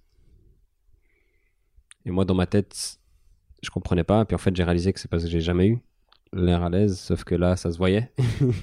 parce que c'était en HD, puis c'était filmé, et puis parce Mhm. que à la télévision, tu peux pas juste lire un texte, tandis qu'à la radio, bah, tu débarques avec tes feuilles. Même si c'est filmé maintenant, les gens ont accepté, c'est un peu bizarre, mais on a accepté que la radio filmée, le mec il a le droit de lire ses feuilles, tandis que la télé. Ben encore bien. Ouais, ouais, mais il y a un truc très chelou, c'est-à-dire que la même vidéo, si je faisais la même chronique à la radio, dite exactement de la même façon avec des feuilles, et je faisais la même à la télévision en lisant le prompteur, Hmm. euh, on me disait, putain, c'est bizarre, il est tendu, machin, il est prompteur. Putain, mais normalement, j'ai des feuilles devant le visage, puis ça va très bien. Donc, ça, j'avais un peu de la difficulté avec ça. Et je pense que je suis pas tellement fait pour la télé, du coup. Mais, euh, non, ce qui était difficile, le plus difficile à cette période, c'est que contrairement à Bruxelles, nous, on n'est pas juste à côté de Paris. C'est-à-dire que moi, j'habite Lausanne, c'est 3h30 de TGV. Et euh, du coup, ma vie, c'était le TGV. Et ça, c'était très pénible. Tu devais y aller deux fois par semaine? Non, non, j'y allais euh, une fois par semaine. Une fois par semaine, mais une nuit. Donc c'était euh, quotidien, j'étais souvent le mardi, je crois. Donc j'y allais le mardi matin, je faisais ma chronique, je dormais, puis je revenais le mercredi matin en Suisse. Parce que ma vie et puis mon travail, le reste était en Suisse. Donc c'était euh, c'était des espèces de, de bulles de 36 heures de méga stress et de méga travail. Et puis euh, après, je revenais en Suisse, je reprenais ma vie suisse où j'avais des spectacles, des chroniques, des trucs à gauche à droite. Puis après, la semaine d'après, je remettais ça. Donc au niveau euh, Investissement pour. Ouais. euh, métabolique, je pense pas que j'aurais pu faire très longtemps. Heureusement qu'ils ont arrêté de m'appeler.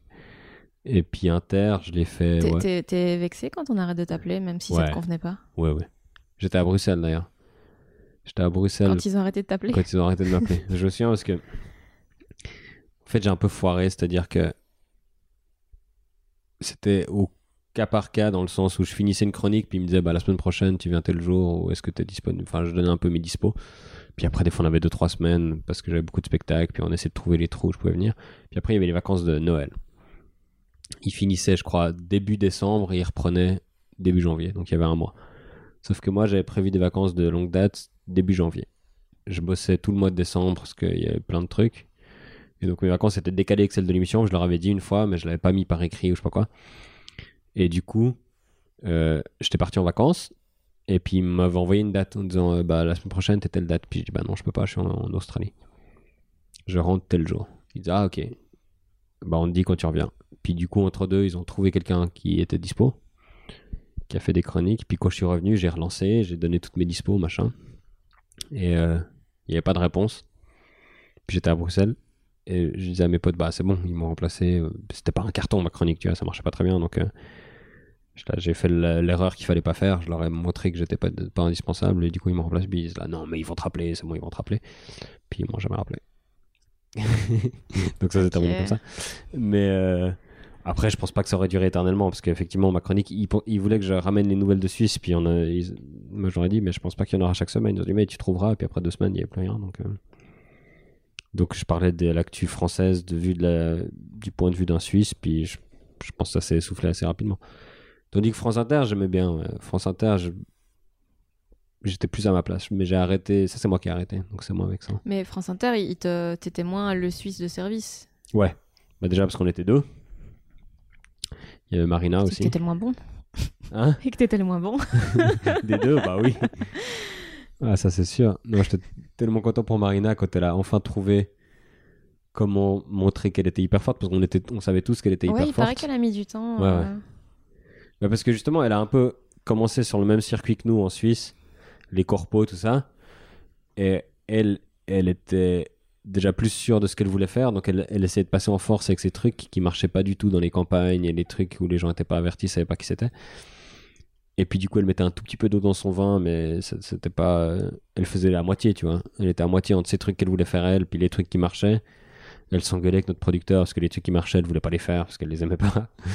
Et, euh, et après, elle est allée à Paris où elle a pu attirer son propre public, puis s'améliorer dans ce qu'elle aimait faire elle, puis ça a cartonné. Mais c'était c'était hyper cool pour nous de l'avoir parce que tu la voyais bider, puis t'étais là. Ouais, quand tu vois quelqu'un qui a énormément de potentiel et qui. qui Ah, putain, qui- je sais, mais c'est la plus drôle d'entre nous, puis elle bide, puis c'est horrible. Après, du coup, le, le revers de la médaille, c'est que c'était la seule fille qui faisait ça de notre génération en Suisse, puis maintenant, du coup, il n'y en a plus. Donc, t'en as quelques-unes de la génération d'après qui vont arriver puis rester, j'espère. As vrai que je quelques-unes de la génération mais il n'y en a pas. Euh, Il n'y en a pas. Enfin, t'en as quelques-unes en amateur, enfin, dans les scènes ouvertes, machin, mais les humoristes professionnels de la génération euh, stand-up, il y a qu'elle. Donc, tu as des plateaux comme ça arrivé lundi où il y a une majorité de filles. Euh, pour vous, c'est normal. Pour moi, en Suisse, ça n'est jamais En arrivé. Belgique, euh, en fait, ce qu'il y a en Belgique, c'est qu'il y a beaucoup plus de mecs, mais les filles sont souvent meilleures. Mm. Parce que, je sais pas, bah, le- en soi, hein, les mecs, dès qu'ils ont une blague sur leur tub, ils sont en mode Ouais, c'est bon, je suis prêt. Moi, j'ai d'excellentes blagues sur ma table. Ah, mais il y a d'excellentes blagues de tub. hein. Il y en a d'excellentes. Mais euh, Non, mais c'est très vrai. Euh, Il y a un truc de. Mec, si on. Si on est nul, on est déjà persuadé d'être bon. Et puis, certaines femmes, si vous êtes forte, vous êtes encore persuadé d'être nul. Donc, il y a une espèce d'auto-sélection où. Il y a des filles qui arrêtent alors qu'elles auraient beaucoup plus de potentiel que des mecs qui continuent. Puis il y a des filles qui commencent jamais. Surtout, moi, j'essaie de dire le plus possible. S'il y a des nanas qui, qui savent écrire un peu, qui ont des saillies, qui ont des, des idées drôles, lancez-vous parce que bah forcément, il y a, y moins de sujets à explorer du côté féminin parce qu'il y, a moins de- il y a moins de femmes humoristes. Du coup, il y a plus de place. Mhm. Il y a moins de concurrence parce que on est tous en concurrence indépendamment du sexe, mais nous, on se retrouve tous sur la même thématique, les mecs. Tu vois, je disais, les, les mecs hétéros de 30 ans, un peu paumés, euh, il y en a tellement qu'au bout d'un Mhm. moment, tu te marches un peu sur les pieds. Tandis que les femmes, bah, il y a quand même plein de thématiques qui sont inexplorées parce qu'il y a plein de femmes qui sont pas euh, sur scène. Donc ça, je trouve dommage en Suisse et cool ici parce que vous en avez quand même, en, en termes de nombre, peut-être pas énormément, mais en termes de qualité, enfin, il y, y en a à tous les étages. Ça, je trouve ça très cool. Et en France, ça commence un peu aussi. Au Québec, ça commence un peu. Il n'y a que nous. On aura ça dans 20 ans, comme tout le reste, quoi. Euh, Mais ta question, c'est quoi sur on a dit France sur Inter France Inter, ouais. Euh, France Inter, c'était Ouais. assez cool. France Inter, j'aimais bien. Après, j'avais pas envie de déménager à Paris, puis les trajets m'avaient achevé. Et euh, c'est là que je commençais une émission sur la télé suisse, puis j'étais pas capable de faire les deux. Ah oui, euh, mauvaise langue. Ouais. T'as fait un, t'as fait un late show, c'était, c'était un, de tes- un de tes rêves de base de Ouais. Faire un late show. Ouais. Et Et euh, ça donné quoi? j'étais content d'accomplir mon rêve. Ça, c'est la première chose. Mais j'ai pas très bien géré. Je pense que j'ai pas l'étoffe d'un chef d'entreprise. Et quand t'es patron d'un- d'une émission, t'es un peu un, chef d'entreprise. Je sais pas hyper bien déléguer, je sais pas hyper bien m'organiser. Et puis du coup, j'ai pris pas mal sur mes épaules. J'ai mal réussi à impliquer les autres. C'est-à-dire que moi, de mon idée, c'était tous mes potes humoristes de Suisse et même quelques-uns de France et d'ailleurs, ils allaient écrire. Et puis euh, moi, j'allais faire les blagues. Et de temps en temps, il y en a un qui allait faire une chronique. Puis on allait tous dans le truc. Mais sauf que tu peux pas juste dire à, à 12 personnes, ben, mettez-moi des blagues sur tel sujet. Tu vois, tu l'as un peu organisé, donné des tâches. Ça, j'étais nul. Du coup, bah, forcément, les autres, ils avaient leur vie, leur carrière, ils bossaient dessus. Puis moi, je me retrouvais avec deux, trois personnes qui étaient plus impliquées, mais on était très peu, très peu de moyens. Et euh, je me suis mis dans le rouge, puis après, je sais pas, après déjà 4-5 émissions, j'étais épuisé. Et on en a fait 14. Donc c'était horrible, mais les, je pense, 5 dernières semaines, c'était le soulagement de se rapprocher de la fin, alors que j'étais en train de vivre mon rêve, mais j'en pouvais plus. Et puis c'est après ça où j'ai arrêté de faire des blagues pendant 3 mois. Parce que j'avais tout, tout sorti, tout. Enfin, c'était la fin d'un marathon où t'as plus envie de courir, t'as mal aux jambes, mais tu vois la ligne d'arrivée. Puis j'ai passé la ligne d'arrivée. Et puis j'étais vidé. Donc c'est une expérience un peu aigre-douce, comme ça, où il y a des trucs très cool. Faire un late show, c'était très cool. Il y a plein de trucs que j'ai toujours voulu faire que j'ai pu faire. Et en même temps, bah, ça n'a pas marché de ouf. Euh, moi, je pense que ça pouvait pas marcher Bah, de un ouf. late show en francophonie. euh, En Suisse. Ouais. Euh, ouais, ouais. Non, non, effectivement, il n'y a pas tous les éléments qui sont dans mon contrôle, mais après, c'était pas non plus l'émission de l'année. Enfin, je réalisais bien que c'était pas. Je comprenais les gens qui n'étaient pas convaincus. Il y avait plein de gens qui aimaient ça bien, et nous, les premiers, on était assez contents de ce qu'on faisait. Mais je comprenais les gens qui. Enfin, j'étais pas fâché contre les gens qui regardaient pas, quoi. Mm. Donc il y avait un peu ça, c'était cool à faire, mais en même temps j'étais un peu déçu de pas mieux m'en sortir.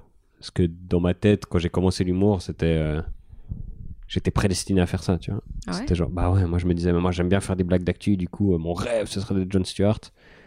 Puis après, on m'a donné un peu ce siège-là, puis je suis là, mais c'est l'enfer en fait, j'arrive pas à faire ça du tout. Et euh, du coup, c'était un peu, ouais, il y avait un peu euh, accomplissement du rêve et des illusions de, en fait, je suis nul. Donc euh, c'était un peu compliqué, ouais. Et après, j'ai eu besoin de- d'un moment pour souffler. Parce que c'est dur après de, de relancer la. Tu sais, quand t'as- tout s'enchaîne. Moi, j'ai eu 4 ans, je crois, où j'ai pas pris de vacances. Ça s'enchaîne. Après, pas pris de vacances, on n'a pas des horaires de taille, mais Mm. Ça s'enchaînait. Je faisais un truc après l'autre. Paris, la télé, la radio, machin, mon émission. Il y a toujours un peu des paliers supplémentaires. T'es hyper motivé. Puis d'un coup, tu, finis ce truc-là. C'était pas un succès. Et puis, je savais plus comment relancer la machine. Quoi. Je mais je fais quoi maintenant? C'est quoi la, prochaine étape? Donc, j'ai eu toute une phase. C'est quand je suis allé voir Louis Dubourg à Paris. J'étais plus sûr de, rien. Puis, en fait, j'ai réalisé que c'était comme cool d'écrire des blagues et de monter sur scène. Puis que ça. Il n'y avait pas besoin d'avoir une ambition incroyable et de se dire quelle est la prochaine étape? Pour être toujours plus grand. Non, en fait, c'est cool de juste faire ça. J'ai plein de questions là sur les 4-5 dernières phrases. Premièrement, euh, est-ce que tu as peur du vide? Est-ce que tu as peur de de pas avoir des, des plans dans les prochains mois et de pas avoir des trucs euh. Non? Moi, j'ai plus l'inverse. J'ai peur des, des engagements. Ouais, ouais, mais, mais t'as pas. euh, comment dire? Quand, quand tu sors de plein de projets, et que, genre les fins de saison et tout, et que tu te retrouves avec tout ce temps libre, t'as pas une espèce de vertige euh. Non? Non. Non, moi, j'ai j'ai vraiment l'inverse. Euh, J'adore arrêter des choses. J'ai ce problème-là. Tous les, tous les contrats que j'ai eus, toujours, quand on m'a pas viré, j'ai toujours interrompu au bout d'un moment. Je suis jamais resté tellement longtemps au même endroit. J'adore arrêter. J'adore avoir euh, peu d'engagement sur le long terme. Bah, là, avec ce, ce spectacle, on a essayé de faire une tournée et tout ça. Et du coup, j'ai des dates dans mon agenda, genre en automne 2020, en printemps 2021. Et ça, ça, ça, ça me donne le vertige, par contre. Parce que j'ai jamais eu autant d'avance dans mes plans, quoi. Et je, je suis en train de dire à mon manager, mais peut-être que je suis mort d'ici là. Enfin, Bah, ce sera plus ton problème, ça. ouais, ouais, mais mets une clause dans le contrat quand même. Pas foutre les gens dans la merde. Non, mais j'ai plus de peine avec le moyen terme et le long terme. Genre, si tu me demandes ce que je fais dans 10 ans, ça m'angoisse. Tandis que de, de savoir que dans deux ans, mon agenda est vide, ça me rassure. Plutôt, c'est dire que si j'ai plus envie, je peux faire autre chose. C'est débile, hein, mais j'ai toujours besoin de cette liberté. euh, et c'est pour ça que j'ai toujours fait des trucs à court terme et des trucs. euh, le late show, je me suis engagé pour une saison, après je voulais plus. Enfin, France Inter, dès que j'ai commencé, je leur ai dit j'ai peut-être un late show, donc peut-être que dans six mois je dois arrêter. J'ai toujours besoin d'avoir la porte de sortie. Mm. Sinon, je panique. Et je, je suis claustrophobe un peu des engagements. Donc, euh, non, j'ai pas le vertige de rien faire, j'ai plutôt le vertige de faire des trucs. Et j'ai tendance à, à vouloir toujours trouver des portes de sortie, ce qui est hyper compliqué dans ma vie personnelle, mais vie professionnelle, comme de toute façon les humoristes, on n'est pas fiables. Pour l'instant, les gens n'ont pas réalisé encore que j'étais plus bizarre que les autres. Et puis, je crois que je réponds aux mails, du coup, on pense que je suis un humoriste fiable. Ah ouais, c'est C'est vrai. vraiment facile dans notre job d'être considéré comme quelqu'un de réglo, quoi. T'étais chez dans le podcast de Louis en novembre, il me semble, ou en tout cas, vous- il est sorti Euh, en novembre. Ouais, je crois que c'était en octobre, il est sorti en novembre. ouais. Et donc à ce moment-là, tu savais, t'étais paumé, tu savais pas quoi. Ouais, en fait, j'ai arrêté en juin 2018 des blagues. Et je savais pas quand j'allais reprendre, je savais pas, j'avais pas tellement de projets. Et en septembre, Farid, qui était en train de terminer de roder son, Hexagone. son hein. spectacle Hexagone, il faisait une semaine à Montréal pour euh, peaufiner les derniers trucs, tester les derniers passages. Et euh, on a souvent fait des séjours à Montréal ensemble avec Jason, avec Panayotis, avec un peu cette clique-là. Donc il m'a proposé, les autres pouvaient pas parce qu'ils avaient tous des programmations, des trucs à Paris. Et moi, il savait que je me touchais les couilles. Donc il m'a dit Tu veux venir à Montréal avec moi? Je suis là-bas, oui, je fais rien. J'aime bien Montréal, j'aime bien Paris. Ça va me les idées. Et puis en fait, je suis arrivé à Montréal. Il est venu me chercher à l'aéroport, puis il m'a dit euh, Tu joues ce soir avec moi à l'Olympia de Montréal. On a un show. euh, C'était un gala extrémiste, ça s'appelait. Et puis euh, du coup, il m'a mis devant le fait accompli. Puis comme tu le comprends maintenant, j'aime bien quand on me met des, contraintes, puis quand on me force à faire les choses, parce que c'est pas à moi de prendre les décisions. Donc bah, je suis remonté sur scène. Et puis sur une semaine à Montréal, bah Montréal c'est tellement cool, tu peux jouer tout le temps, mais je jouais une dizaine, douzaine de fois. Puis après, bah, quand je suis revenu, bah, j'ai recommencé. Quoi. Donc c'est Farid qui m'a remis le pied à l'étrier, je le remercie. Et, euh, et depuis, je suis allé un peu pro- progressif, où j'ai commencé à jouer un peu plus, à écrire un peu plus, à rajouter des choses. Puis cet hiver, c'est là qu'on a décidé, on va faire un rodage, et après un spectacle. Donc voilà, ça c'est mon projet principal pour le moment. Au début, tu parlais pas beaucoup de toi, tu parlais sous d'actu, de... Ouais. un peu comme Haroun. Euh, Et là, tu, tu disais dans le podcast de Louis que tu avais envie de plus parler de, de toi et de choses. euh, Bon, après, au début, je parlais pas du tout de moi, mais à la fin du premier spectacle, si on peut en ça un premier spectacle, dans les dernières années où je jouais ce truc, il y avait quand même des trucs, deux passages surtout, qui étaient très perso.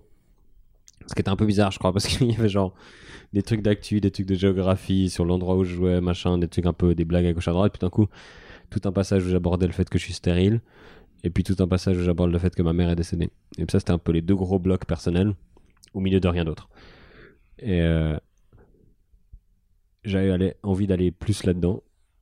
Après, j'ai quand même réalisé que c'était les deux, deux gros traumatismes qui me sont arrivés. Et puis, T'en as pas eu assez en fait. j'ai pas vécu de choses tragiques. En fait, j'ai une vie assez euh, privilégiée, donc euh, j'ai pas trouvé trop de trucs. Non, mais effectivement, ça, j'avais l'envie d'un peu plus me livrer. Et j'essaye. Après, il y a des trucs, c'est marrant parce que je crois que c'est la première fois que ça m'est arrivé où j'ai écrit des trucs, je les ai joués un peu.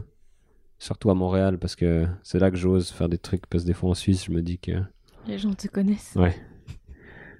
Des fois, j'ose pas faire les V1 là-bas. Enfin, ça dépend quoi, mais des trucs un peu perso. Et puis, j'ai joué des trucs en réalisant, en fait, c'est pas encore. Enfin, j'ai pas de recul. Il n'y a pas encore la fin de cette histoire. Donc, jouer des trucs sur ma vie perso, sur mes relations amoureuses, sentimentales.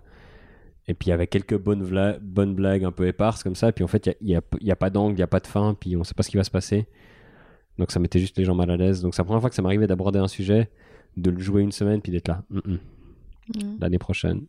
Le spectacle d'après peut-être, mais... Donc ouais, je- j'expérimente un peu, mais oui, il y a des trucs un peu perso dans, euh, dans le spectacle. Je- J'essaie de plus parler de... Un peu comme tu le fais toi, ou Florence le fait, de mes particularités, ma façon d'être avec les gens, un peu de mon enfance, euh, le côté un peu... euh, mon cerveau qui me joue des tours et qui, euh, qui fonctionne de façon un peu différente. Ça, c'est dit que j'avais jamais tellement abordé, à part euh, le fait que j'ai une gueule de premier de classe, mais ça, j'ai commencé à écrire un peu plus là-dessus, ma timidité, des trucs comme ça. Pour l'instant, c'est ce qui fait le moins rire dans le spectacle, C'est vrai? Ouais, bizarrement. J'ai trouvé Mais- ça marrant, moi, lundi. Ah, c'est gentil, mais je pense que c'est un- une question d'ordre aussi, puis de façon dont je vais essayer, je pense, on a quoi jeudi? Après-demain, de faire un nouvel ordre. Parce que je commence, pour l'instant, c'est un rodage, donc c'est un peu à la suite, comme ça, je balance les trucs. Puis je commence par plein de trucs perso. Puis donc ça va un peu crescendo. Puis après, j'ai des trucs un peu. Bah, mon truc sur les animaux que j'aime bien. J'explique que je comprends pas les gens qui ont des animaux. Puis j'ai des trucs un peu sur l'environnement, des trucs qui sont un peu moins. Enfin, qui sont un peu perso, dans le sens où c'est moins ressenti, mais c'est moins. C'est plus sociétal que. Voilà. Et ça, ça marche bien. Du coup, t'as vraiment mon truc, mes trucs très personnels qui marchent un peu. Puis après, les trucs qui marchent très bien. Puis à la fin, je suis là. Bah, si je dois enlever des trucs, c'est les trucs que j'aime le mieux. Donc, c'est pour ça que je suis content qu'il y ait encore six mois de rodage. Mais oui, je pense que. bah de nouveau, euh, ma grand-mère va venir voir le spectacle puis va apprendre des trucs sur moi. Ce qui est plutôt un bon objectif, je trouve. Si tes grands-parents apprennent des trucs quand on voit ton spectacle, c'est que tu t'es bien livré. Bah écoute, moi, ma, ma grand-mère est venue euh, pour la première fois. Ça, je vais lui rêver, ça me fait vraiment Ah ouais rire. Euh, ma grand-mère est venue me voir alors que je lui avais spécifiquement demandé de pas venir. Ah, tu fais partie de ces gens. Mais au début, je trouve que c'est normal, tu vois. J'attends que ce soit un peu développé et puis après. Je sais pas, j'ai pas d'avis là-dessus, mais j'ai des euh, gens pour qui le début a duré vraiment. bah, ça a duré six mois. Ah, ça va. Non, moi j'ai des gens pour qui ça dure encore. C'est-à-dire qu'il y a des potes humoristes, ils interdisent à leur famille de venir voir. Bah, je, je comprends. ouais. Je comprends, mais je trouve ça tellement dommage. Bah oui et non, parce qu'il y a des choses euh, Oui, c'est vrai. Non, mais je qui peux. peuvent les blesser, je sais pas. Mm. Moi, il y a des... enfin, j'ai quand même adapté le spectacle quand il y avait ma mère dans la salle, tu vois. Vrai? Ouais, ouais. Parce qu'il y a des choses, je sais que ça pourrait la. Enfin, en fait, il y a des choses. Je sais que j'ai un certain recul qui est peut-être pas le même que le sien. Et du coup, elle va peut-être te dire, mais pourquoi tu rigoles de ça alors que c'est. Mais est-ce que ça serait pas hyper cathartique, justement? Je sais pas. Parce que t'arriveras jamais à aborder ces sujets en tête à tête avec elle. Mais j'ai pas Mais envie. tu... bah, t'as peut-être pas envie, mais tu le dis sur scène, elle sait ce que tu penses, puis après, ça peut être une porte d'entrée d'une conversation ou pas. Enfin, je sais pas. Ouais, je sais pas. Moi, je sais que la première fois que j'ai fait des blagues sur euh, le décès de ma mère, ou mon angle qui est hyper euh, enfantin, c'est de dire que c'est la période où j'ai le plus pécho de ma vie, parce que les filles avaient euh, pitié. Et du coup, j'ai des blagues là-dessus. Et la première fois que je l'ai joué et qu'il y avait mon père dans la salle, je crois que c'était la deuxième fois que je testais ce passage. Bah, j'étais mille fois plus tendu, évidemment. C'est mon père qui était là. Et, euh, et sa femme. Et du coup, c'était un peu. euh, J'essayais de pas penser au fait que. En plus, c'est une salle, je pense qu'il y avait 30 personnes, tu vois, c'était un petit comédie club. Puis ça m'a fait un bien fou. Parce que tu sors plein d'émotions, tu rigoles, les gens rigolent, puis après, après on a pleuré quand même, etc. Et puis t'étais là, bah, là, ok, là j'ai réussi à faire un truc avec l'humour, tu vois, c'est pas. C'est pas des petites blagues comme ça que je balance pour faire euh, pour choquer les gens. Là, j'ai sorti un truc qui était un peu enfoui. Et puis tu touches et tu fais rire les gens. Donc je sais pas. Moi, la réaction de mes proches, ça m'a toujours touché. Et comme j'ai de la peine à parler avec eux, j'aime bien quand ils viennent me voir. Mais je peux comprendre l'inverse de. C'est des trucs très perso. Puis avant que ce soit vraiment parfait, t'as pas envie qu'ils aient un- une opinion là-dessus. Et comment tu sais. euh, Genre, moi, parler de la mort, c'est un truc que j'aimerais beaucoup faire. Mhm. euh, parce que j'ai un bac plus 5 en deuil, sans vouloir me vanter. Et, euh, Félicitations. merci. C'était, ça a duré des années. hein. Bah, 5. Oui. Et euh, mais j'ai l'impression d'être jamais juste quand je le fais. Co- comment tu comment tu sais que Bah, alors déjà, je pense que t'es jamais juste. Ok, merci. Non, mais pas toi personnellement. Non, non, mais je- c'est bien, c'est sans espoir. Non, mais parce qu'il faut pas chercher la justesse, je pense. c'est- Bah, il faut pas avoir peur de provoquer des émotions autres que le rire. Et ça, on n'a peut-être pas l'habitude. Tu vois, on a l'habitude comme humoriste de dire Ah, mais là, là-dessus, là, les gens, ils, ils sont mal à l'aise, du coup, vire ça, mais plutôt ça. Ou là-dessus, on se pose des questions, donc on n'écoute pas ta blague. Tandis que quand on parle de ce genre de sujet, bah, il faut accepter que ce sera une espèce de melting pot d'émotions, que sur une prémisse, tu vas avoir le Oh, et puis après, tu auras le rire. Et du coup, ça, ça passe par des moments de malaise, forcément. Mais euh, je pense que c'est des sujets tellement difficiles, qui touchent tellement les gens, qu'il faut y aller, quoi. Il faut, il faut foncer, et puis. C'est pas des blagues sur les fruits et légumes où, où tu prends aucun risque, c'est que tu auras des gens, que ça va faire ressortir des trucs qui vont peut-être pas accepter tes blagues et pas rigoler. Mais t'en as plein que ça va toucher. Et, et si t'as envie d'en parler, si c'est quelque chose de personnel, ça va se ressentir. Je pense pas que tu peux justement, comme je faisais moi avec des accidents de voiture, parler d'un truc tragique qui t'a pas du tout touché toi et, être extérieur et se moquer, mais parler des trucs personnels où on sent que you have skin in the game, que t'es vraiment impliqué, ben tu peux pas euh, tu peux pas faker ça c'est si ça te touche sincèrement tu vas de toute façon être juste comme tu dis Mais t'as pas l'impression de prendre les gens en fourbe quand tu leur dis Eh, venez voir mon spectacle d'humour, mais potentiellement vous allez chialer. Genre, moi, Patton Oswalt, c'est- c'est un peu ça. Et j'adore parce que j'aime bien les gens qui me rendent triste là. Mais, mais c'est un peu fourbe, non? Les gens sont grands non moi ça me dérange pas du tout T'as t'as pas, on m'a on m'a déjà dit ça, j'avais testé deux trois trucs et quelqu'un était, était venu me dire mais euh, t'as pas peur que quelqu'un dans la salle ait, ait perdu son enfant et prenne mal tes blagues? Comme si comme si j'étais trop détachée, tu vois, et que, que je considérais pas, ça comme de la tristesse et comme un truc. euh, Je pense effectivement que c'est assez subtil, mais t'es pas responsable du vécu des gens et de ce que ça peut susciter chez eux. Et je pense que l'intention est clé. Si ton but c'est de vexer les gens qui ont perdu un enfant, alors là oui, t'es une connasse si t'as quelqu'un qui a perdu un enfant et que tu, tu lui fais du mal volontairement. Si ton but c'est de parler de ça, de- d'extérioriser quelque chose, machin, que t'as t'as une légitimité à parler de ça, la façon dont les gens réagissent, ça dépend d'eux. Et c'est à eux d'assumer, en fait. Je veux dire, si tu, si tu vas voir un spectacle et que tu portes un deuil, et puis que un moment donné ça parle de deuil, ben, c'est la, la vie qui a fait les choses comme ça. Enfin, tu peux pas prendre comme responsabilité de, de, de- de dire c'est ma faute si les gens ont vécu ça et puis ça leur rappelle ça. Enfin, moi, je pense que si t'as des trucs qui sont hyper douloureux, et puis dans un spectacle d'humour ça commence à en parler, ben, au pire tu sors. T'as déjà eu des feedbacks sur euh, le sketch sur ta maman? Oui, oui, oui. Les gens, en général, les feedbacks que j'ai, c'est les feedbacks positifs. Sur celui-là, en tout cas. Parce que les gens, ils sentent quand même que s'ils n'ont pas aimé, bah, c'est peut-être pas une information que j'ai besoin d'avoir, moi, Mhm. personnellement. Donc, ce qui n'est pas le cas pour d'autres sujets. Il y a d'autres sujets où les gens, ils, se- ils se gênent nettement moins pour venir te dire, mais des trucs personnels comme ça. J'ai déjà eu une ou deux remarques, euh, des fois un peu bizarres, ou des gens qui m'aiment pas utilisent le fait que ma mère est décédée pour. euh, ben, ça, des, des trous du cul, t'en as partout, mais, mais ça, c'est souvent des gens qui sont pas venus voir le spectacle, mais comme ça a un peu parlé dans les médias. Des fois, t'as des gens qui disent bah, c'est pas sa mère est morte qui me fait rire. Putain, bah non, effectivement, factuellement, factuellement ça, ça n'a rien à voir. Mais euh, non, le sketch sur la stérilité, j'ai eu plus de, de feedback un peu controversé des fois, parce que comme c'est un truc un peu moins euh, tragique, entre guillemets, et puis qu'il y avait des, des moments assez médicaux où je parlais vraiment des testicules, du sperme, machin, de ce qui allait pas. Et il y a des gens qui m'ont écrit Ah, je suis venu avec mes enfants, tout ça, parler de ses couilles devant des enfants. Je dis, Ah, bon, ben, si tu T'emmènes pas tes enfants voir du stand-up si tu veux, s'ils peuvent pas entendre les mots couilles. Je crois que j'avais répondu bah, comme je peux pas avoir d'enfants, j'ai décidé de traumatiser les vôtres. Mais je, je crois pas que ça va être tellement apaiser la situation. Mais je sais pas, les gens qui veulent se vexer, ils se vexent. Et les gens, comme tu dis, les gens que ça rend triste, ben, il y a des gens qui, que ça va pas déranger de, de ressentir des émotions. Et c'est pas toi qui as tué les gens de leur famille. Enfin, il y a un truc, des fois, il faut pas. euh, Je sais pas, moi, j'ai pas peur de ça. Ok. J'ai pas peur de ça. J'avais eu une fois un feedback qui m'avait un peu dérangé. Pas, de, pas le feedback lui-même, mais justement où je m'étais senti un peu mal et puis ça m'a un peu remis en question. C'est, j'avais tout un passage. Moi, je fais des camps avec des enfants handicapés. Euh, depuis que je suis jeune, ma mère avait fondé Stassos. Et il y a des moments extrêmement drôles. Et j'avais raconté une fois qu'une année, j'avais dû m'occuper d'un enfant qui était euh, paraplégique et qui était incontinent et qui chaque fois qu'il voulait aller dans la piscine, on devait lui mettre un bouchon anal.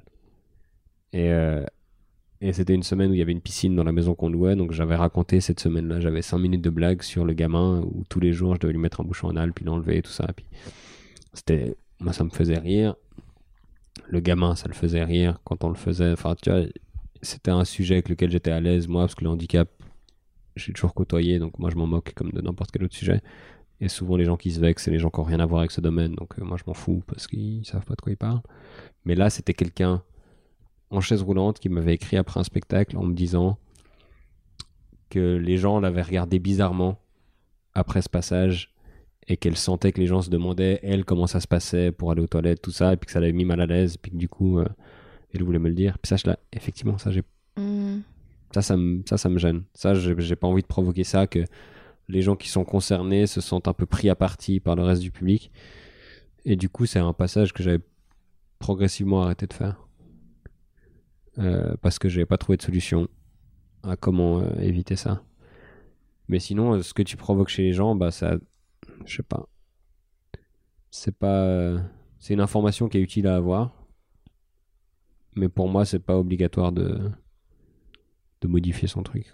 Certains des moments les plus drôles de ma vie, c'était durant la maladie de ma mère. On riait beaucoup, il y avait beaucoup de visites, des gens.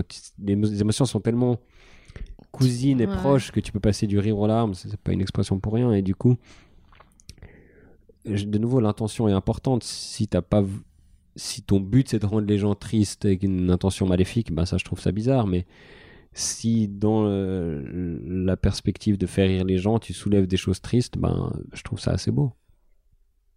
Et euh, vu, que, vu que tu parles souvent de, de choses assez, assez sérieuses, que ce soit bah, des sujets comme ça ou que ce soit en, en politique ou, ou qu'est-ce, est-ce que tu as déjà eu peur de faire des, des sketchs qui sont plus des conférences TED que des sketchs? Bon, déjà, j'ai fait une conférence TED. Ah, ouais, c'est vrai.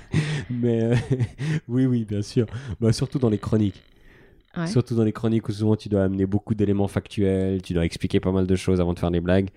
Euh, et surtout dans les chroniques où tu donnes ton avis. Je pense que pas mal de fois je suis tombé plutôt de la co- du côté de- du donneur de leçons que de l'humoriste. Et ça, c'est un truc que, bah, que tu apprends au fur et à mesure. Mais c'est Navo qui m'avait dit une fois. Ah, j'adore quand tu publies une chronique parce que je clique en me disant sur quoi Thomas va me faire la leçon aujourd'hui? Puis C'est vrai que c'était une période où j'étais nouvellement engagé et puis comme comme je sais pas quelqu'un de nouvellement vegan ou nouvellement féministe nouvellement n'importe quoi j'exposais mes mes, euh, mes opinions et c'était assez gênant je pense que ces chroniques je pourrais pas les revoir sans être gêné C'était chez qui? C'était c'est One FM à l'époque c'était une radio privée euh, du côté de C'était Genève pas celle où tu faisais les chroniques depuis chez toi? Oui Ok, ouais, j'ai vu ça. Euh, T'as fait plein de trucs depuis chez toi? C'est parce que t'avais la flemme de bouger? Oui Ok. oui oui Je trouve pas mal de vidéos. euh, il y a beaucoup pour de le- trucs dans le- mon salon Ouais, euh, ouais Ok, effectivement habile. ouais bah écoute on fait ce qu'on peut hein. non parce que moi j'habite Lausanne puis quand les trucs sont à Genève c'est compliqué Ah ouais, ok. Mais oui, alors c'est un truc maintenant, je me pose des questions. Nathaniel Rocha, il me donnait le conseil pour les chroniques ou les blagues en général. C'est le ratio un truc intelligent, une connerie. Et j'essaye de penser à ça quand j'écris sur des sujets où j'ai l'impression que je commence à donner beaucoup d'éléments et puis d'être un peu prof. C'est que tu, tu mets le plus de conneries possible au milieu. Et puis comme ça, tu dilues un peu ton Mm. propos constructif dans des bêtises. Et puis ça permet de garder un équilibre. Je pense que c'est important, effectivement, en tant qu'humoriste, de ne pas oublier que notre rôle principal, c'est de faire rire. Et comme l'humour maintenant devient un peu à toutes les sauces, parfois, tu peux perdre ça de vue en écrivant, parce que là, je vais faire un sketch là-dessus qui va parler de ça, qui va. Le message, ça va être ça, puis t'es là, ok, mais est-ce que c'est drôle? Et euh, il faut jamais oublier ça. Et, c'est mon ancien manager qui, euh, me rap- rappelle tout le temps ça. Il me dit, mais sois marrant. C'est tellement facile d'être militant c'est tellement dur d'être marrant. Donc, ok, tu peux être militant, mais reste toujours marrant. C'est là que c'est là qu'on a une valeur ajoutée les humoristes, c'est quand on est drôle. Si on arrête d'être drôle, bah on arrête d'être humoriste. Donc ça c'est c'est vrai que c'est le gros challenge quand tu abordes des sujets plus sérieux, c'est que tu peux pas enlever cet euh, impératif de la drôlerie. Comment tu sais que t'es drôle? Ah. Euh, tu sais pas, je crois. Tu sais quand les gens rigolent dans une salle, mais maintenant, comme il n'y a pas toutes les formes d'expression où tu as une salle face à toi, bah typiquement, moi je suis assez nul en. Je pourrais pas être youtubeur. T'as vu des trucs chez moi, machin, où je suis en, train de me filmer face caméra, mais je suis toujours un peu mal à l'aise parce que je sais pas si ma punchline elle passe, je sais pas s'il y a des rires derrière parce qu'il n'y a pas de public. Euh, c'est pour ça qu'en télé, en radio, c'est assez compliqué parce que souvent tu as un public qui est composé de tes co-animateurs et des parfois euh, 12 personnes dans le public. Euh, bah c'est ça, c'est que tu sais que t'es drôle quand il y a un rire, puis s'il y a pas de rire, bah soit t'es pas drôle, soit tu sais pas parce qu'il y a Mhm. pas de gens, donc c'est oui c'est c'est compliqué. Après, c'est comme tout, ça s'apprend. Je pense que si t'as fait un style de blague 50 fois qui ont fait rire 50 fois le public, une fois que t'as pas le public, t'es dans ta chambre et que tu l'as refait, t'as un peu l'expérience de dire bah ça je pense que c'est marrant au vu de tout le reste qui a été marrant. Mais au début c'est dur. hein. Au début je pense que le ratio de drôlerie sur les nouvelles blagues, il augmente quand même sur les premières années. Au début, quand je faisais des nouveaux textes, il y avait peut-être 20% des trucs qui passaient. Puis à force de, de voir les choses qui marchent, puis les choses qui marchent pas, ben peut-être que deux ans après, tu as 60% de tes nouvelles blagues qui passent. C'est peut-être déjà un peu élevé. mais oui, je pense que c'est. Tu sais que c'est drôle par rapport à ton expérience passée, mais t'es jamais sûr. C'est pour ça qu'on a besoin de tester. Enfin, j'ai pas l'impression que les musiciens, ils ont besoin de tester un nouvel album en Mhm. concert avant de savoir que la chanson est bonne ou que le romancier il teste son nouveau chapitre. Enfin, ils ont d'autres façons de travailler, mais nous, on a besoin du public, on a besoin de ce feedback-là pour être sûr. Parce que des fois, il y a des trucs surprenants où toi, t'es sûr que ça passe, t'es sûr que, c'est compréhensible et tout, et tu fais ta blague, et le public réagit mal, puis t'es obligé d'avoir le regard extérieur du public. Ah, ben c'est parce qu'il eux ils partent là alors que moi je veux aller là. Donc tu sais jamais vraiment. Mais c'est ça un peu qui est excitant aussi. Si c'était sûr à chaque fois que tu écris un truc en disant bah ça je sais que c'est un carton, je sais que c'est un applause. euh, Moi j'aime pas trop les applauses mais je sais que c'est un- une grosse blague. Est-ce que c'est comme un compliment, mais avec les mains? Non mais oui alors déjà mais il y a ça, ça brise le rythme aussi. Ouais. Tu sais que des fois quand tu fais des galas et t'as des bonnes blagues et que à chaque grosse punchline les gens ressentent le besoin d'applaudir et des- dans les grandes salles c'est horriblement euh, arrogant ce que je dis mais ça peut prendre 20 secondes un applause tu vois. Et puis des fois quand t'as des blagues qui doivent s'enchaîner si tu mets 20 secondes entre chaque bah 5 blagues t'as déjà une minute 20 enfin c'est ça peut te niquer un rythme et, du coup ce que fait Bunaimin par exemple de couper les applauses parfois c'est nécessaire. Tu, continues de parler tu laisses pas les gens bah, ça te permet de faire des crescendo. Mais ouais non les, les applauses c'est pas forcément euh, parce que des fois les, les humoristes ils sortent de scène puis ils comptent les applauses Ouais. ah non mais là je suis content j'ai eu 8 applauses mais t'es là en même temps après une de tes blagues tu laisses 10 secondes tu veux que les gens ils fassent quoi ils aillent sur Twitter enfin. Non donc c'est un peu tu peux justement tu peux créer des applauses c'est comme les standing ovations il y a des humoristes surtout au Québec t'as le culte des standing un Mhm. peu. C'est soit t'as eu ta standing soit t'as pas eu. Et en France j'ai l'impression qu'il y a beaucoup d'humoristes on va pas citer de nom mais ils ont envie de leur standing à la fin du spectacle et du coup tout est fait pour la musique est programmée pour avoir donné envie de faire une standing le petit message de fin ou la dernière ce qui est très bien parce que c'est-à-dire que tu finis en, en apothéose mais je trouve qu'il y a un truc que tu vois c'est- là on, Ah, Ces humoristes qui ont une fin de spectacle. c'est ça, mais on revient à mon côté. J'ai pas envie que les choses soient trop bien et trop, euh, trop lisses, trop euh, manufacturées. Moi, j'aime bien le côté artisanal, mais quand t'as un humoriste qui finit, puis t'es là, bah là, il est en train de finir, là, il va s'arrêter, là, il y aura la musique, puis là, il y aura sa standing. Enfin, moi, il y a un truc qui est un peu. Peut-être parce que nous, on connaît les coulisses, mais. Une des, me- une des fins qui me fait le plus rire, c'était Yannick de Martino. Ah oui, il arrête de pas. C'est ça? Euh, non, juste à un moment, il, il arrête de parler, puis il se retourne vers quelqu'un dans les coulisses et il dit euh, Hey, Geoffrey, j'ai fini. puis il s'en va. Mais il y a toujours des fins incroyables, parce qu'il y en a- il y en a une de ces premiers gars-là où vraiment, il fait une blague, après la blague, il y a le rire, après le rire, il attend, puis il part. Bon, Il y a des génies, hein. Ouais, il est, il, est, il est pas mal en matière de génie. Il y a des humoristes qui saluent en levant les bras. vu pour ça inciter. euh, Et puis les gens se lèvent. Putain, ouais, mais tu leur as dit. de se ouais, lever. ouais. Ou il y a un truc qui me. euh, J'aime pas du tout. et Il y a beaucoup de gens, donc des gens que j'aime bien, qui le font. C'est de faire plusieurs entrées. De venir, de donner des instructions de ce que les gens doivent faire quand tu vas. Non, ça va Ouais, pas du tout. Alors je vais sortir ce que vous allez faire. Toi, tu vas faire ci. Toi, tu- toi tu vas t'évanouir. Toi, tu vas me lancer tes sous-vêtements, Mhm. machin. Puis tu reviens. Puis je comprends ce que c'est. C'est pour lancer le public et tout. Mais moi, ouais, j'ai horreur un peu des trucs un peu de convention, des trucs comme ça. Mais puis, dès coup- que c'est mis en scène, tu flippes. c'est peut-être ça. Non, ça m'a fait rire. J'étais en rodage à Genève la semaine passée et sur le site c'était marqué euh, spectacle machin, texte Thomas Wiesel, mise en scène Thomas Wiesel. Et je là, je savais pas que je faisais la mise en scène de mon spectacle. Moi je peut-être parce que je sais pas ce que c'est une mise en scène, c'est peut-être pour ça que c'est moi qui l'a fait et qu'il y en a pas. Donc oui, t'as as, peut-être mis le doigt dessus. J'ai de la peine avec les trucs qui sont trop, trop bien, trop léchés. Bah, Je trouve que ça me correspond pas. C'est pas du tout moi. Mhm. Je me verrais pas du tout avoir le même spectacle qu'un Fari ou qu'un Haroun ou même que Blanche où tout est millimétré, calculé Ouais, dans leur style respectif. ça passe très bien. euh, Ouais. Je sais pas, moi j'ai besoin que ce soit un peu euh, Tu viens, tu t'assieds.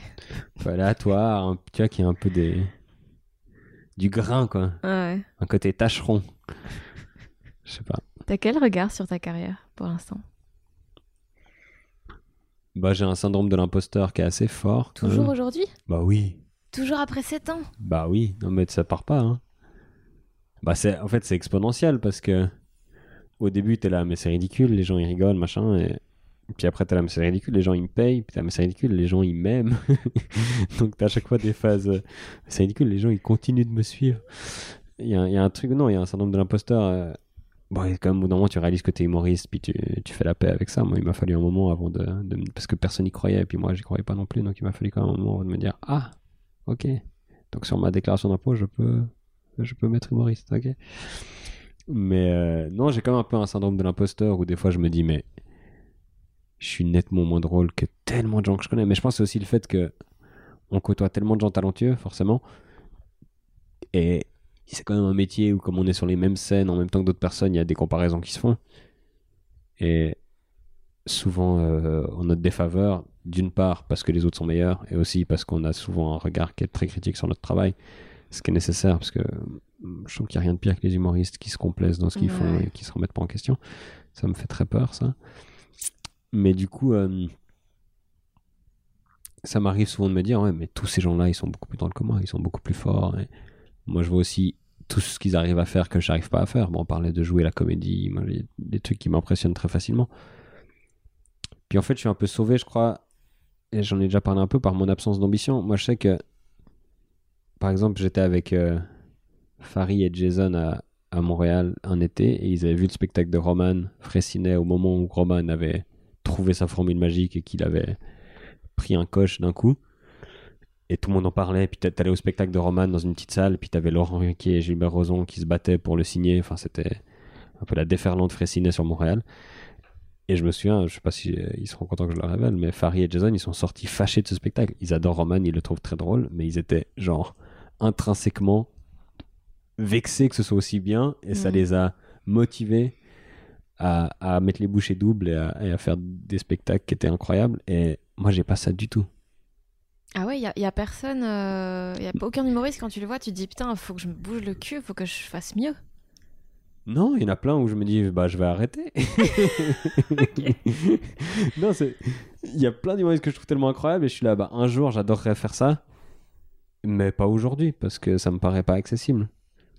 Tu vois, il y a un truc J'ai pas. euh, Ma motivation, elle est pas extrinsèque. C'est un mot, ça?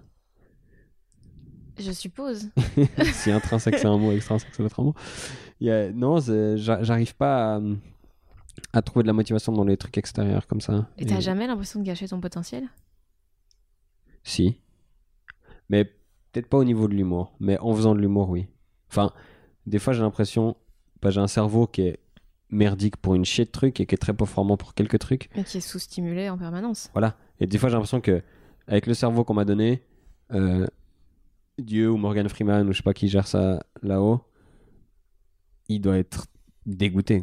Il y a des journées où je suis en slip jusqu'à 22h, puis après, je change de slip pour me dormir. Et puis tu te dis, bah, peut-être que c'est pas la meilleure utilisation de ces dernières 24 heures que quelqu'un puisse faire au 21e siècle.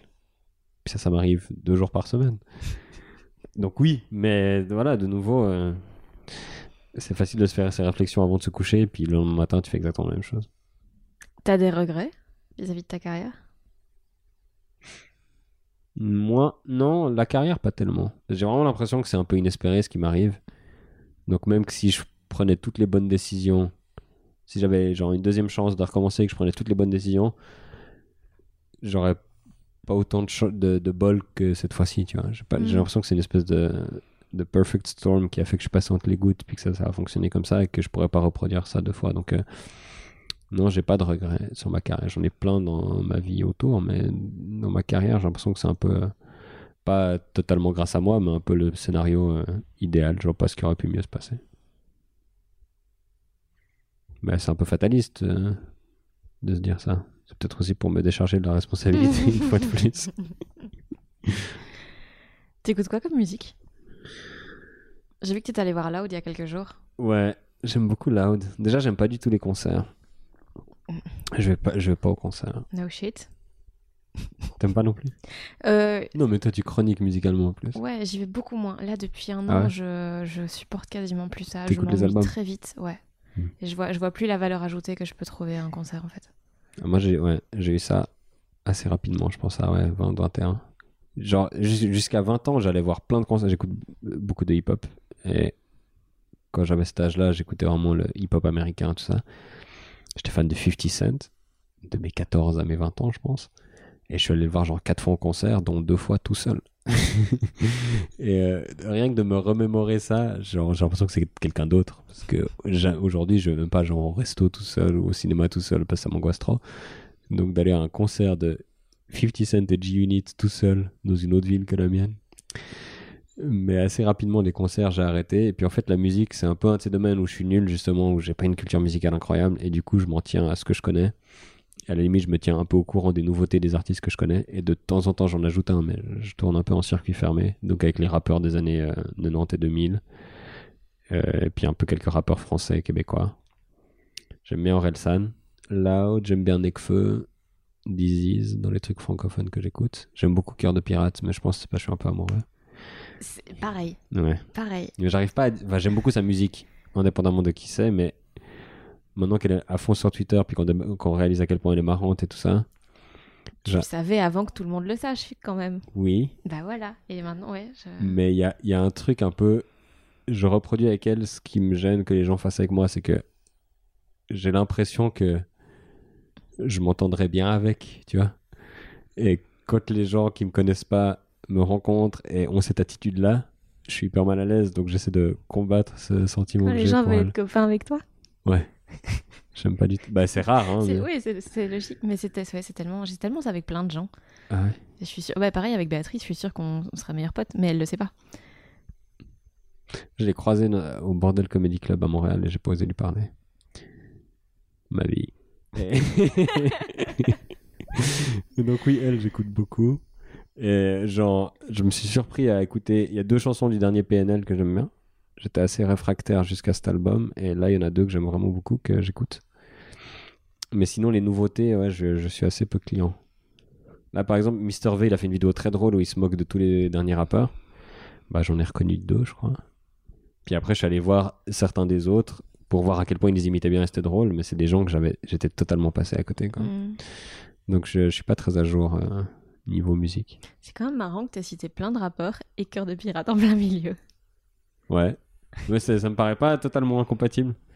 Non, j'aime bien un peu la. Bah, elle, a, elle a fait un feat avec Loud, à part ça. Oui, Ouais. qui est bien. Et elle a repris, euh, je sais pas si t'as vu, il y a quelques années, elle a repris The Weeknd, Wicked Games, Non, qui était fucking bien comme reprise. Faut que j'ai écouté. Est-ce que la promo, ça te fait chier? Tantôt, j'ai lu un article où tu devais donner tes apps préférées. Mes arbres. tes apps. Ah, genre, tu disais la réponse la plus nulle, genre Facebook et WhatsApp. ouais, bah les- la promo un peu formatée comme Ouais. ça. Je suis pas très bon. Parce que j'ai pas un style d'humour, je pense, qui se traduit très facilement au format de l'interview. Moi, je pense que les gens qui ont tenu jusque-là s'en rendent bien compte. Et du coup, au début, mes premières interviews, j'essaie de faire le clown, comme j'avais vu dans ma jeunesse euh, Eric et Ramsey et Jamel faire sur des plateaux. Puis moi, j'étais tombé fan d'eux parce que je les avais vus lancer des, verres d'eau sur Arthur. Du coup, j'essaie de me mettre dans ce rôle-là qui me convient tout à fait, évidemment. Puis petit à petit, je suis resté moi-même en interview, mais du coup, euh, je sais pas si c'est ça qui donne aux gens envie de me voir. Et je suis pas sûr que c'est justement là que je montre la facette la plus intéressante.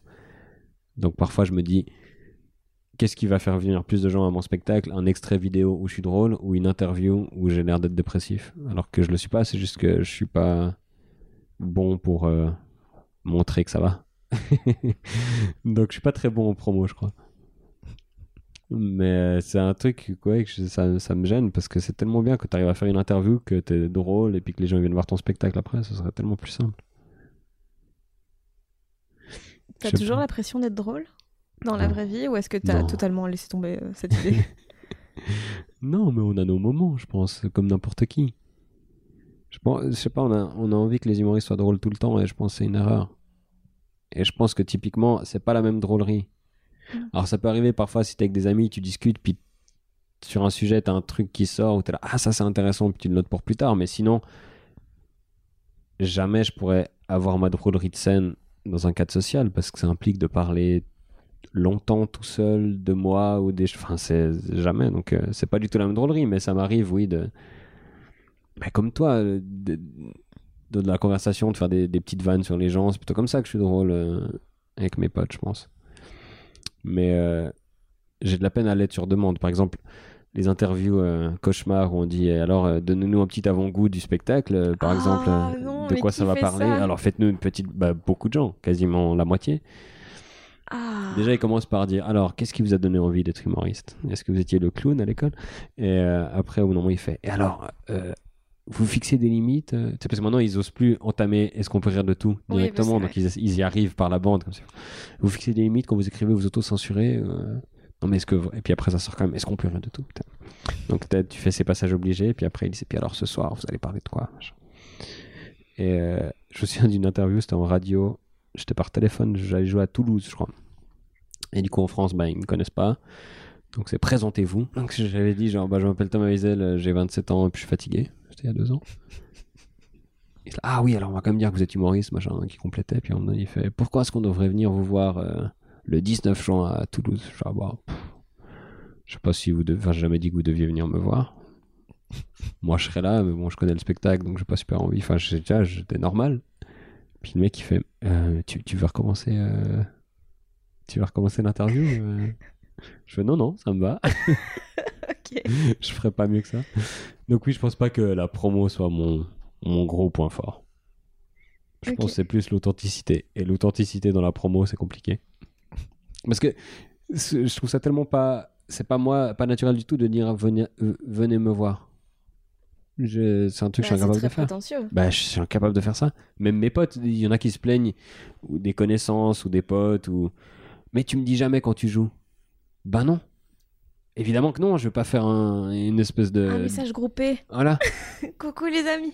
Bah, je le faisais au début parce que je savais que sinon il y aurait personne, et puis que c'était les seules personnes qui étaient susceptibles de me revoir, j'avais besoin de soutien. Mais maintenant que ça marche, je vais pas emmerder les gens avec ça. Et si ça t'intéresse, c'est assez facile à avoir comme information, mais jamais je vais, moi, parce que je suis tellement mal à l'aise, ça implique. tel- Quand tu dis à quelqu'un je joue tel- à tel moment, ça veut dire si tu viens pas, faudra me dire pourquoi tu viens pas. Ouais, et puis ça veut dire je suis assez bon pour te prendre ta soirée. Ouais, enfin, il y a un truc, c'est- horrible, je trouve, ce que ça implique comme, euh, comme interaction avec les gens, et du coup, je le fais pas, puis on me reprend, ah, mais t'as joué dans ma ville, tu m'as pas dit. Je dis, bon, bah. À la limite, ça m'arrive, si je vais jouer dans la ville de quelqu'un que je connais, de dire, tu veux boire un verre Euh, Pourquoi je joue ce soir? Ah, bah, je vais venir te voir. Bon, si tu veux, mais dire, viens me voir, je joue, pouf, oh là là, jamais. Donc, ça, c'est. Non, non, c'est très très compliqué. J'ai vraiment de la peine à faire ça. T'as déjà, t'as déjà dû faire de la promo? Euh, ben là, pour je commence à faire des 40 minutes au Kings, et donc c'est la première fois que je dois remplir une salle moi-même. Enfin, genre on est deux, mais euh, on doit remplir une salle. D'habitude, c'est les plateaux, et ça se fait tout seul. Mais donc, ouais, c'est c'est chaud. C'est c'est c'est tellement prétentieux comme démarche. Mm. euh, En plus, c'est genre c'est 40 minutes et je viens de commencer, donc c'est genre clairement la promesse, elle est pas ouf. C'est juste genre je vais faire des choses approximatives et vous allez perdre votre soirée avec ça et vous donner de l'argent. Bienvenue dans ce métier. Ah ouais, non. Ça va être que comme ça maintenant. Ok, super. Ça fait partie des choses qui sont désagréables à faire et que quand tu te plains de devoir les faire, les gens disent Bah, fallait pas faire ça si tu veux pas faire de Ah, promo. putain, euh, si on commence à dire ça à tous les gens qui se plaignent de leur taf, euh, bah, c'est exactement ma, ma réaction. Quand tu sais, je me plains que les gens viennent me parler après les spectacles ou que je me plains que des gens me reconnaissent dans la rue et puis que ça me met mal à l'aise. Bah, fallait pas faire ça. En fait, il y a plein d'aspects de mon métier que j'aime pas, comme euh, plein Mhm. d'aspects que tous les métiers que les gens aiment pas. Bah, moi, dans mon métier, j'aime pas le fait de devoir parler des inconnus, le fait de devoir se vendre, tout ça, j'aime pas. Le fait d'écrire des blagues puis de les faire, j'aime bien. Et ça tombe bien, c'est ça le métier. Mais après, le reste, il y a plein de conséquences négatives qu'on accepte parce que le métier est tellement cool, mais il y a un truc un peu social que comme on fait un métier qui est soi-disant cool et apprécié des gens et une espèce de rêve, on peut pas se plaindre des choses négatives de notre job. Puis t'es là, bah non, enfin, tu peux faire le métier que t'as toujours voulu faire, ton plus grand rêve. Il y a des jours où t'as pas envie de le faire, il y a des jours où il y a tel truc qui te saoule, il y a des aspects de ton métier que t'aimes moins que le reste. Puis c'est sain de s'en plaindre parce que si tu mets tout sur un piédestal, je sais pas, j'ai l'impression que tu, tu finis taré quoi. Tu finiras tard. Moi, je commence déjà taré, donc c'est il y a un- il y a un bout du chemin qui est fait, mais non, non, et c'est un métier, et il faut le dire aux gens, c'est un métier avec des choses, des, des aspects très chiants. Parce que les gens le disent jamais, parce que ça fait tellement ingrat de se plaindre. Quand on a la chance de vivre d'un truc comme ça, qui est pas donné à tout le monde, et d'un rêve, le- Et puis d'être hyper flexible et de dire euh, j'ai pas envie de bosser aujourd'hui, bah je bosse pas, j'ai des horaires hyper chill. Mais ça, ça, on réalise pas aussi à quel point c'est une bénédiction et une Ouais, ouais, malédiction. c'est double tranchant à fond. Parce que t'es le seul La responsable de. oh là, ouais, et Oh t- là là. le temps de cerveau que ça prend. Et tu te déconnectes jamais. Ton outil, Mm. ton outil de travail, il est dans ta tête. Voilà, mais les gens réalisent pas parce que des fois, moi je me plains, genre, ah putain, aujourd'hui j'ai pas travaillé, tout ça, ça, je suis déçu. Genre, mais t'as tellement de chance, t'as pu glander, putain, mais non. Mais non, après, tu t'en veux et c'est. ah, Ouais. T'as besoin de doublement plus de volonté pour faire ton truc parce que personne va te foutre un pied au cul, t'es obligé de le faire toi-même. Non, mais moi je me, je me mets à être jaloux de mes potes qui ont des horaires, puis des patrons, puis des, des endroits où ils doivent aller. Puis je dis, mais t'as tellement de chance, ça te force à bosser et tout. C'est qui les gens que tu vas impressionner? Bah, il y a la chanson de Loud qui me vient en tête où il dit euh, Just to be sleeping with girls. Ça, je pense que c'est un truc qui nous quitte jamais. Bah, c'est con, mais il y a, il y a vraiment ça, quoi. Ça, moi, ça m'a jamais quitté en tout cas. Euh, surtout que c'était un peu un problème dans mon adolescence d'impressionner les filles. Et du coup, je pense qu'il y a de ça. Euh, A un truc particulier, c'est que j'ai envie, envie de faire rire les gens qui m'aiment pas. Parce que, bah, je sais pas.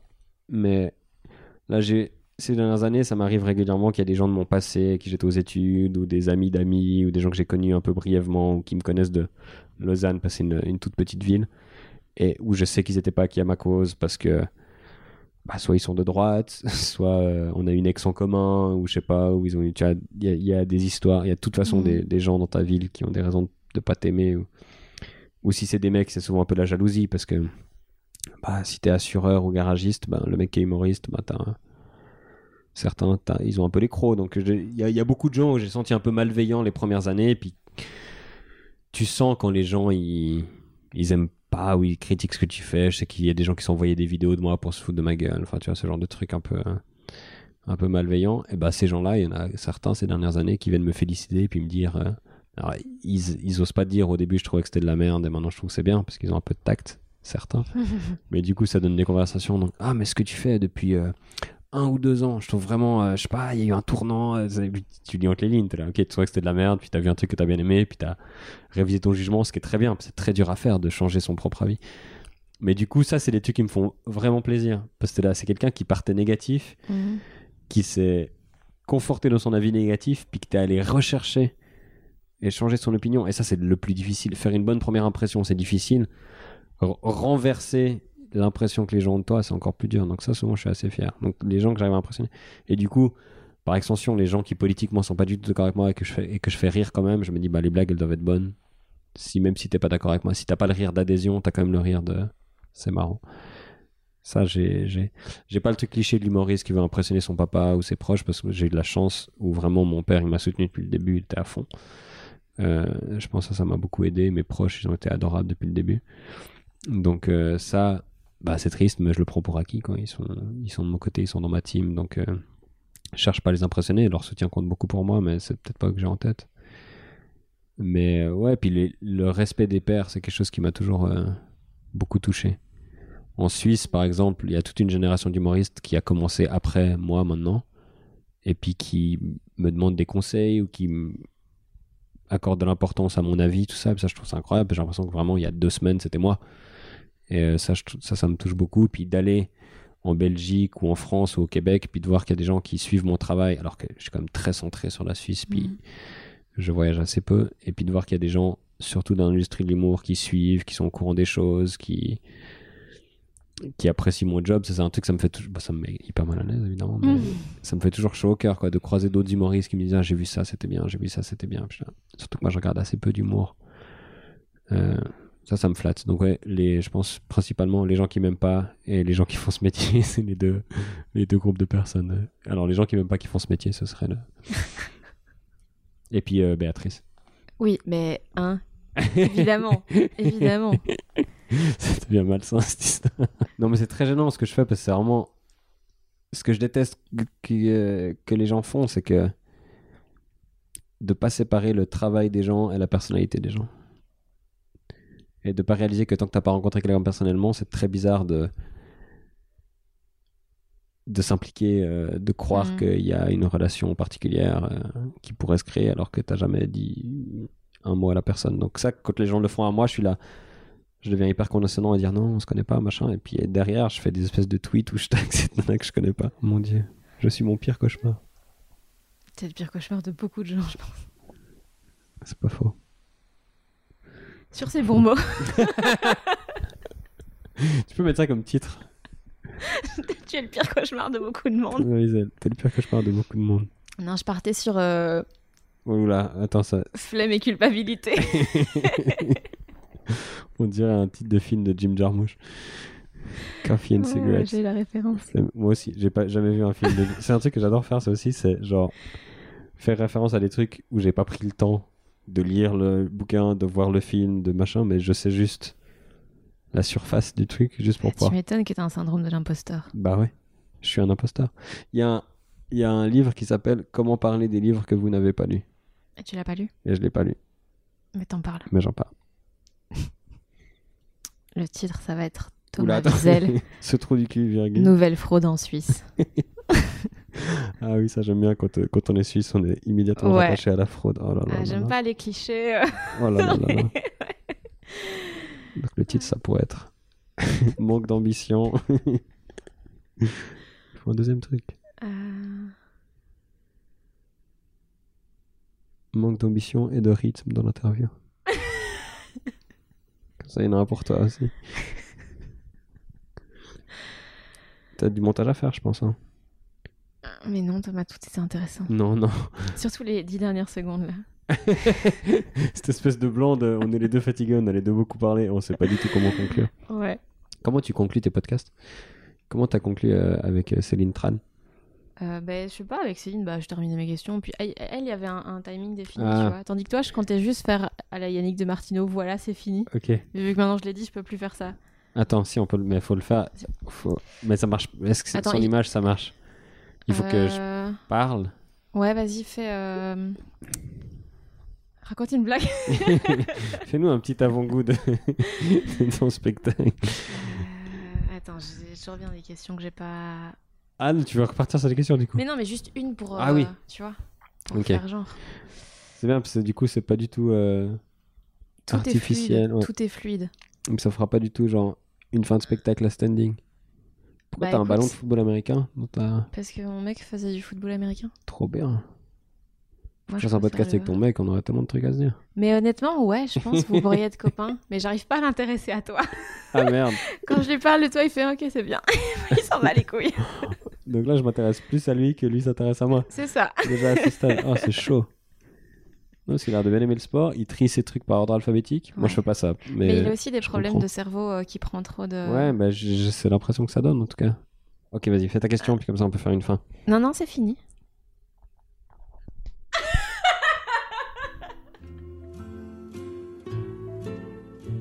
Ça m'étonne vachement que vous soyez arrivé jusqu'ici, mais c'est très cool, donc merci beaucoup. J'espère que cet épisode vous a plu. Vous pouvez retrouver Thomas Wiesel sur Facebook, Twitter, Instagram et sur scène probablement dans les prochains mois. Il a surtout des dates en Suisse prévues pour le moment, mais il passera aussi à Lyon en septembre. Toutes les dates sont sur thomaswiesel.com. Si vous voulez être tenu au courant des prochains épisodes des gens qui doutent, eh bien vous pouvez me suivre moi sur Facebook, Twitter, Instagram, Fanny Ruet, et évidemment vous abonner à ce podcast via votre application préférée. Et si l'envie vous prend de laisser des commentaires et des étoiles sur iTunes, eh bien euh, vous serez évidemment propulsé au rang de meilleure personne de l'univers juste après Céline Dion. Bisous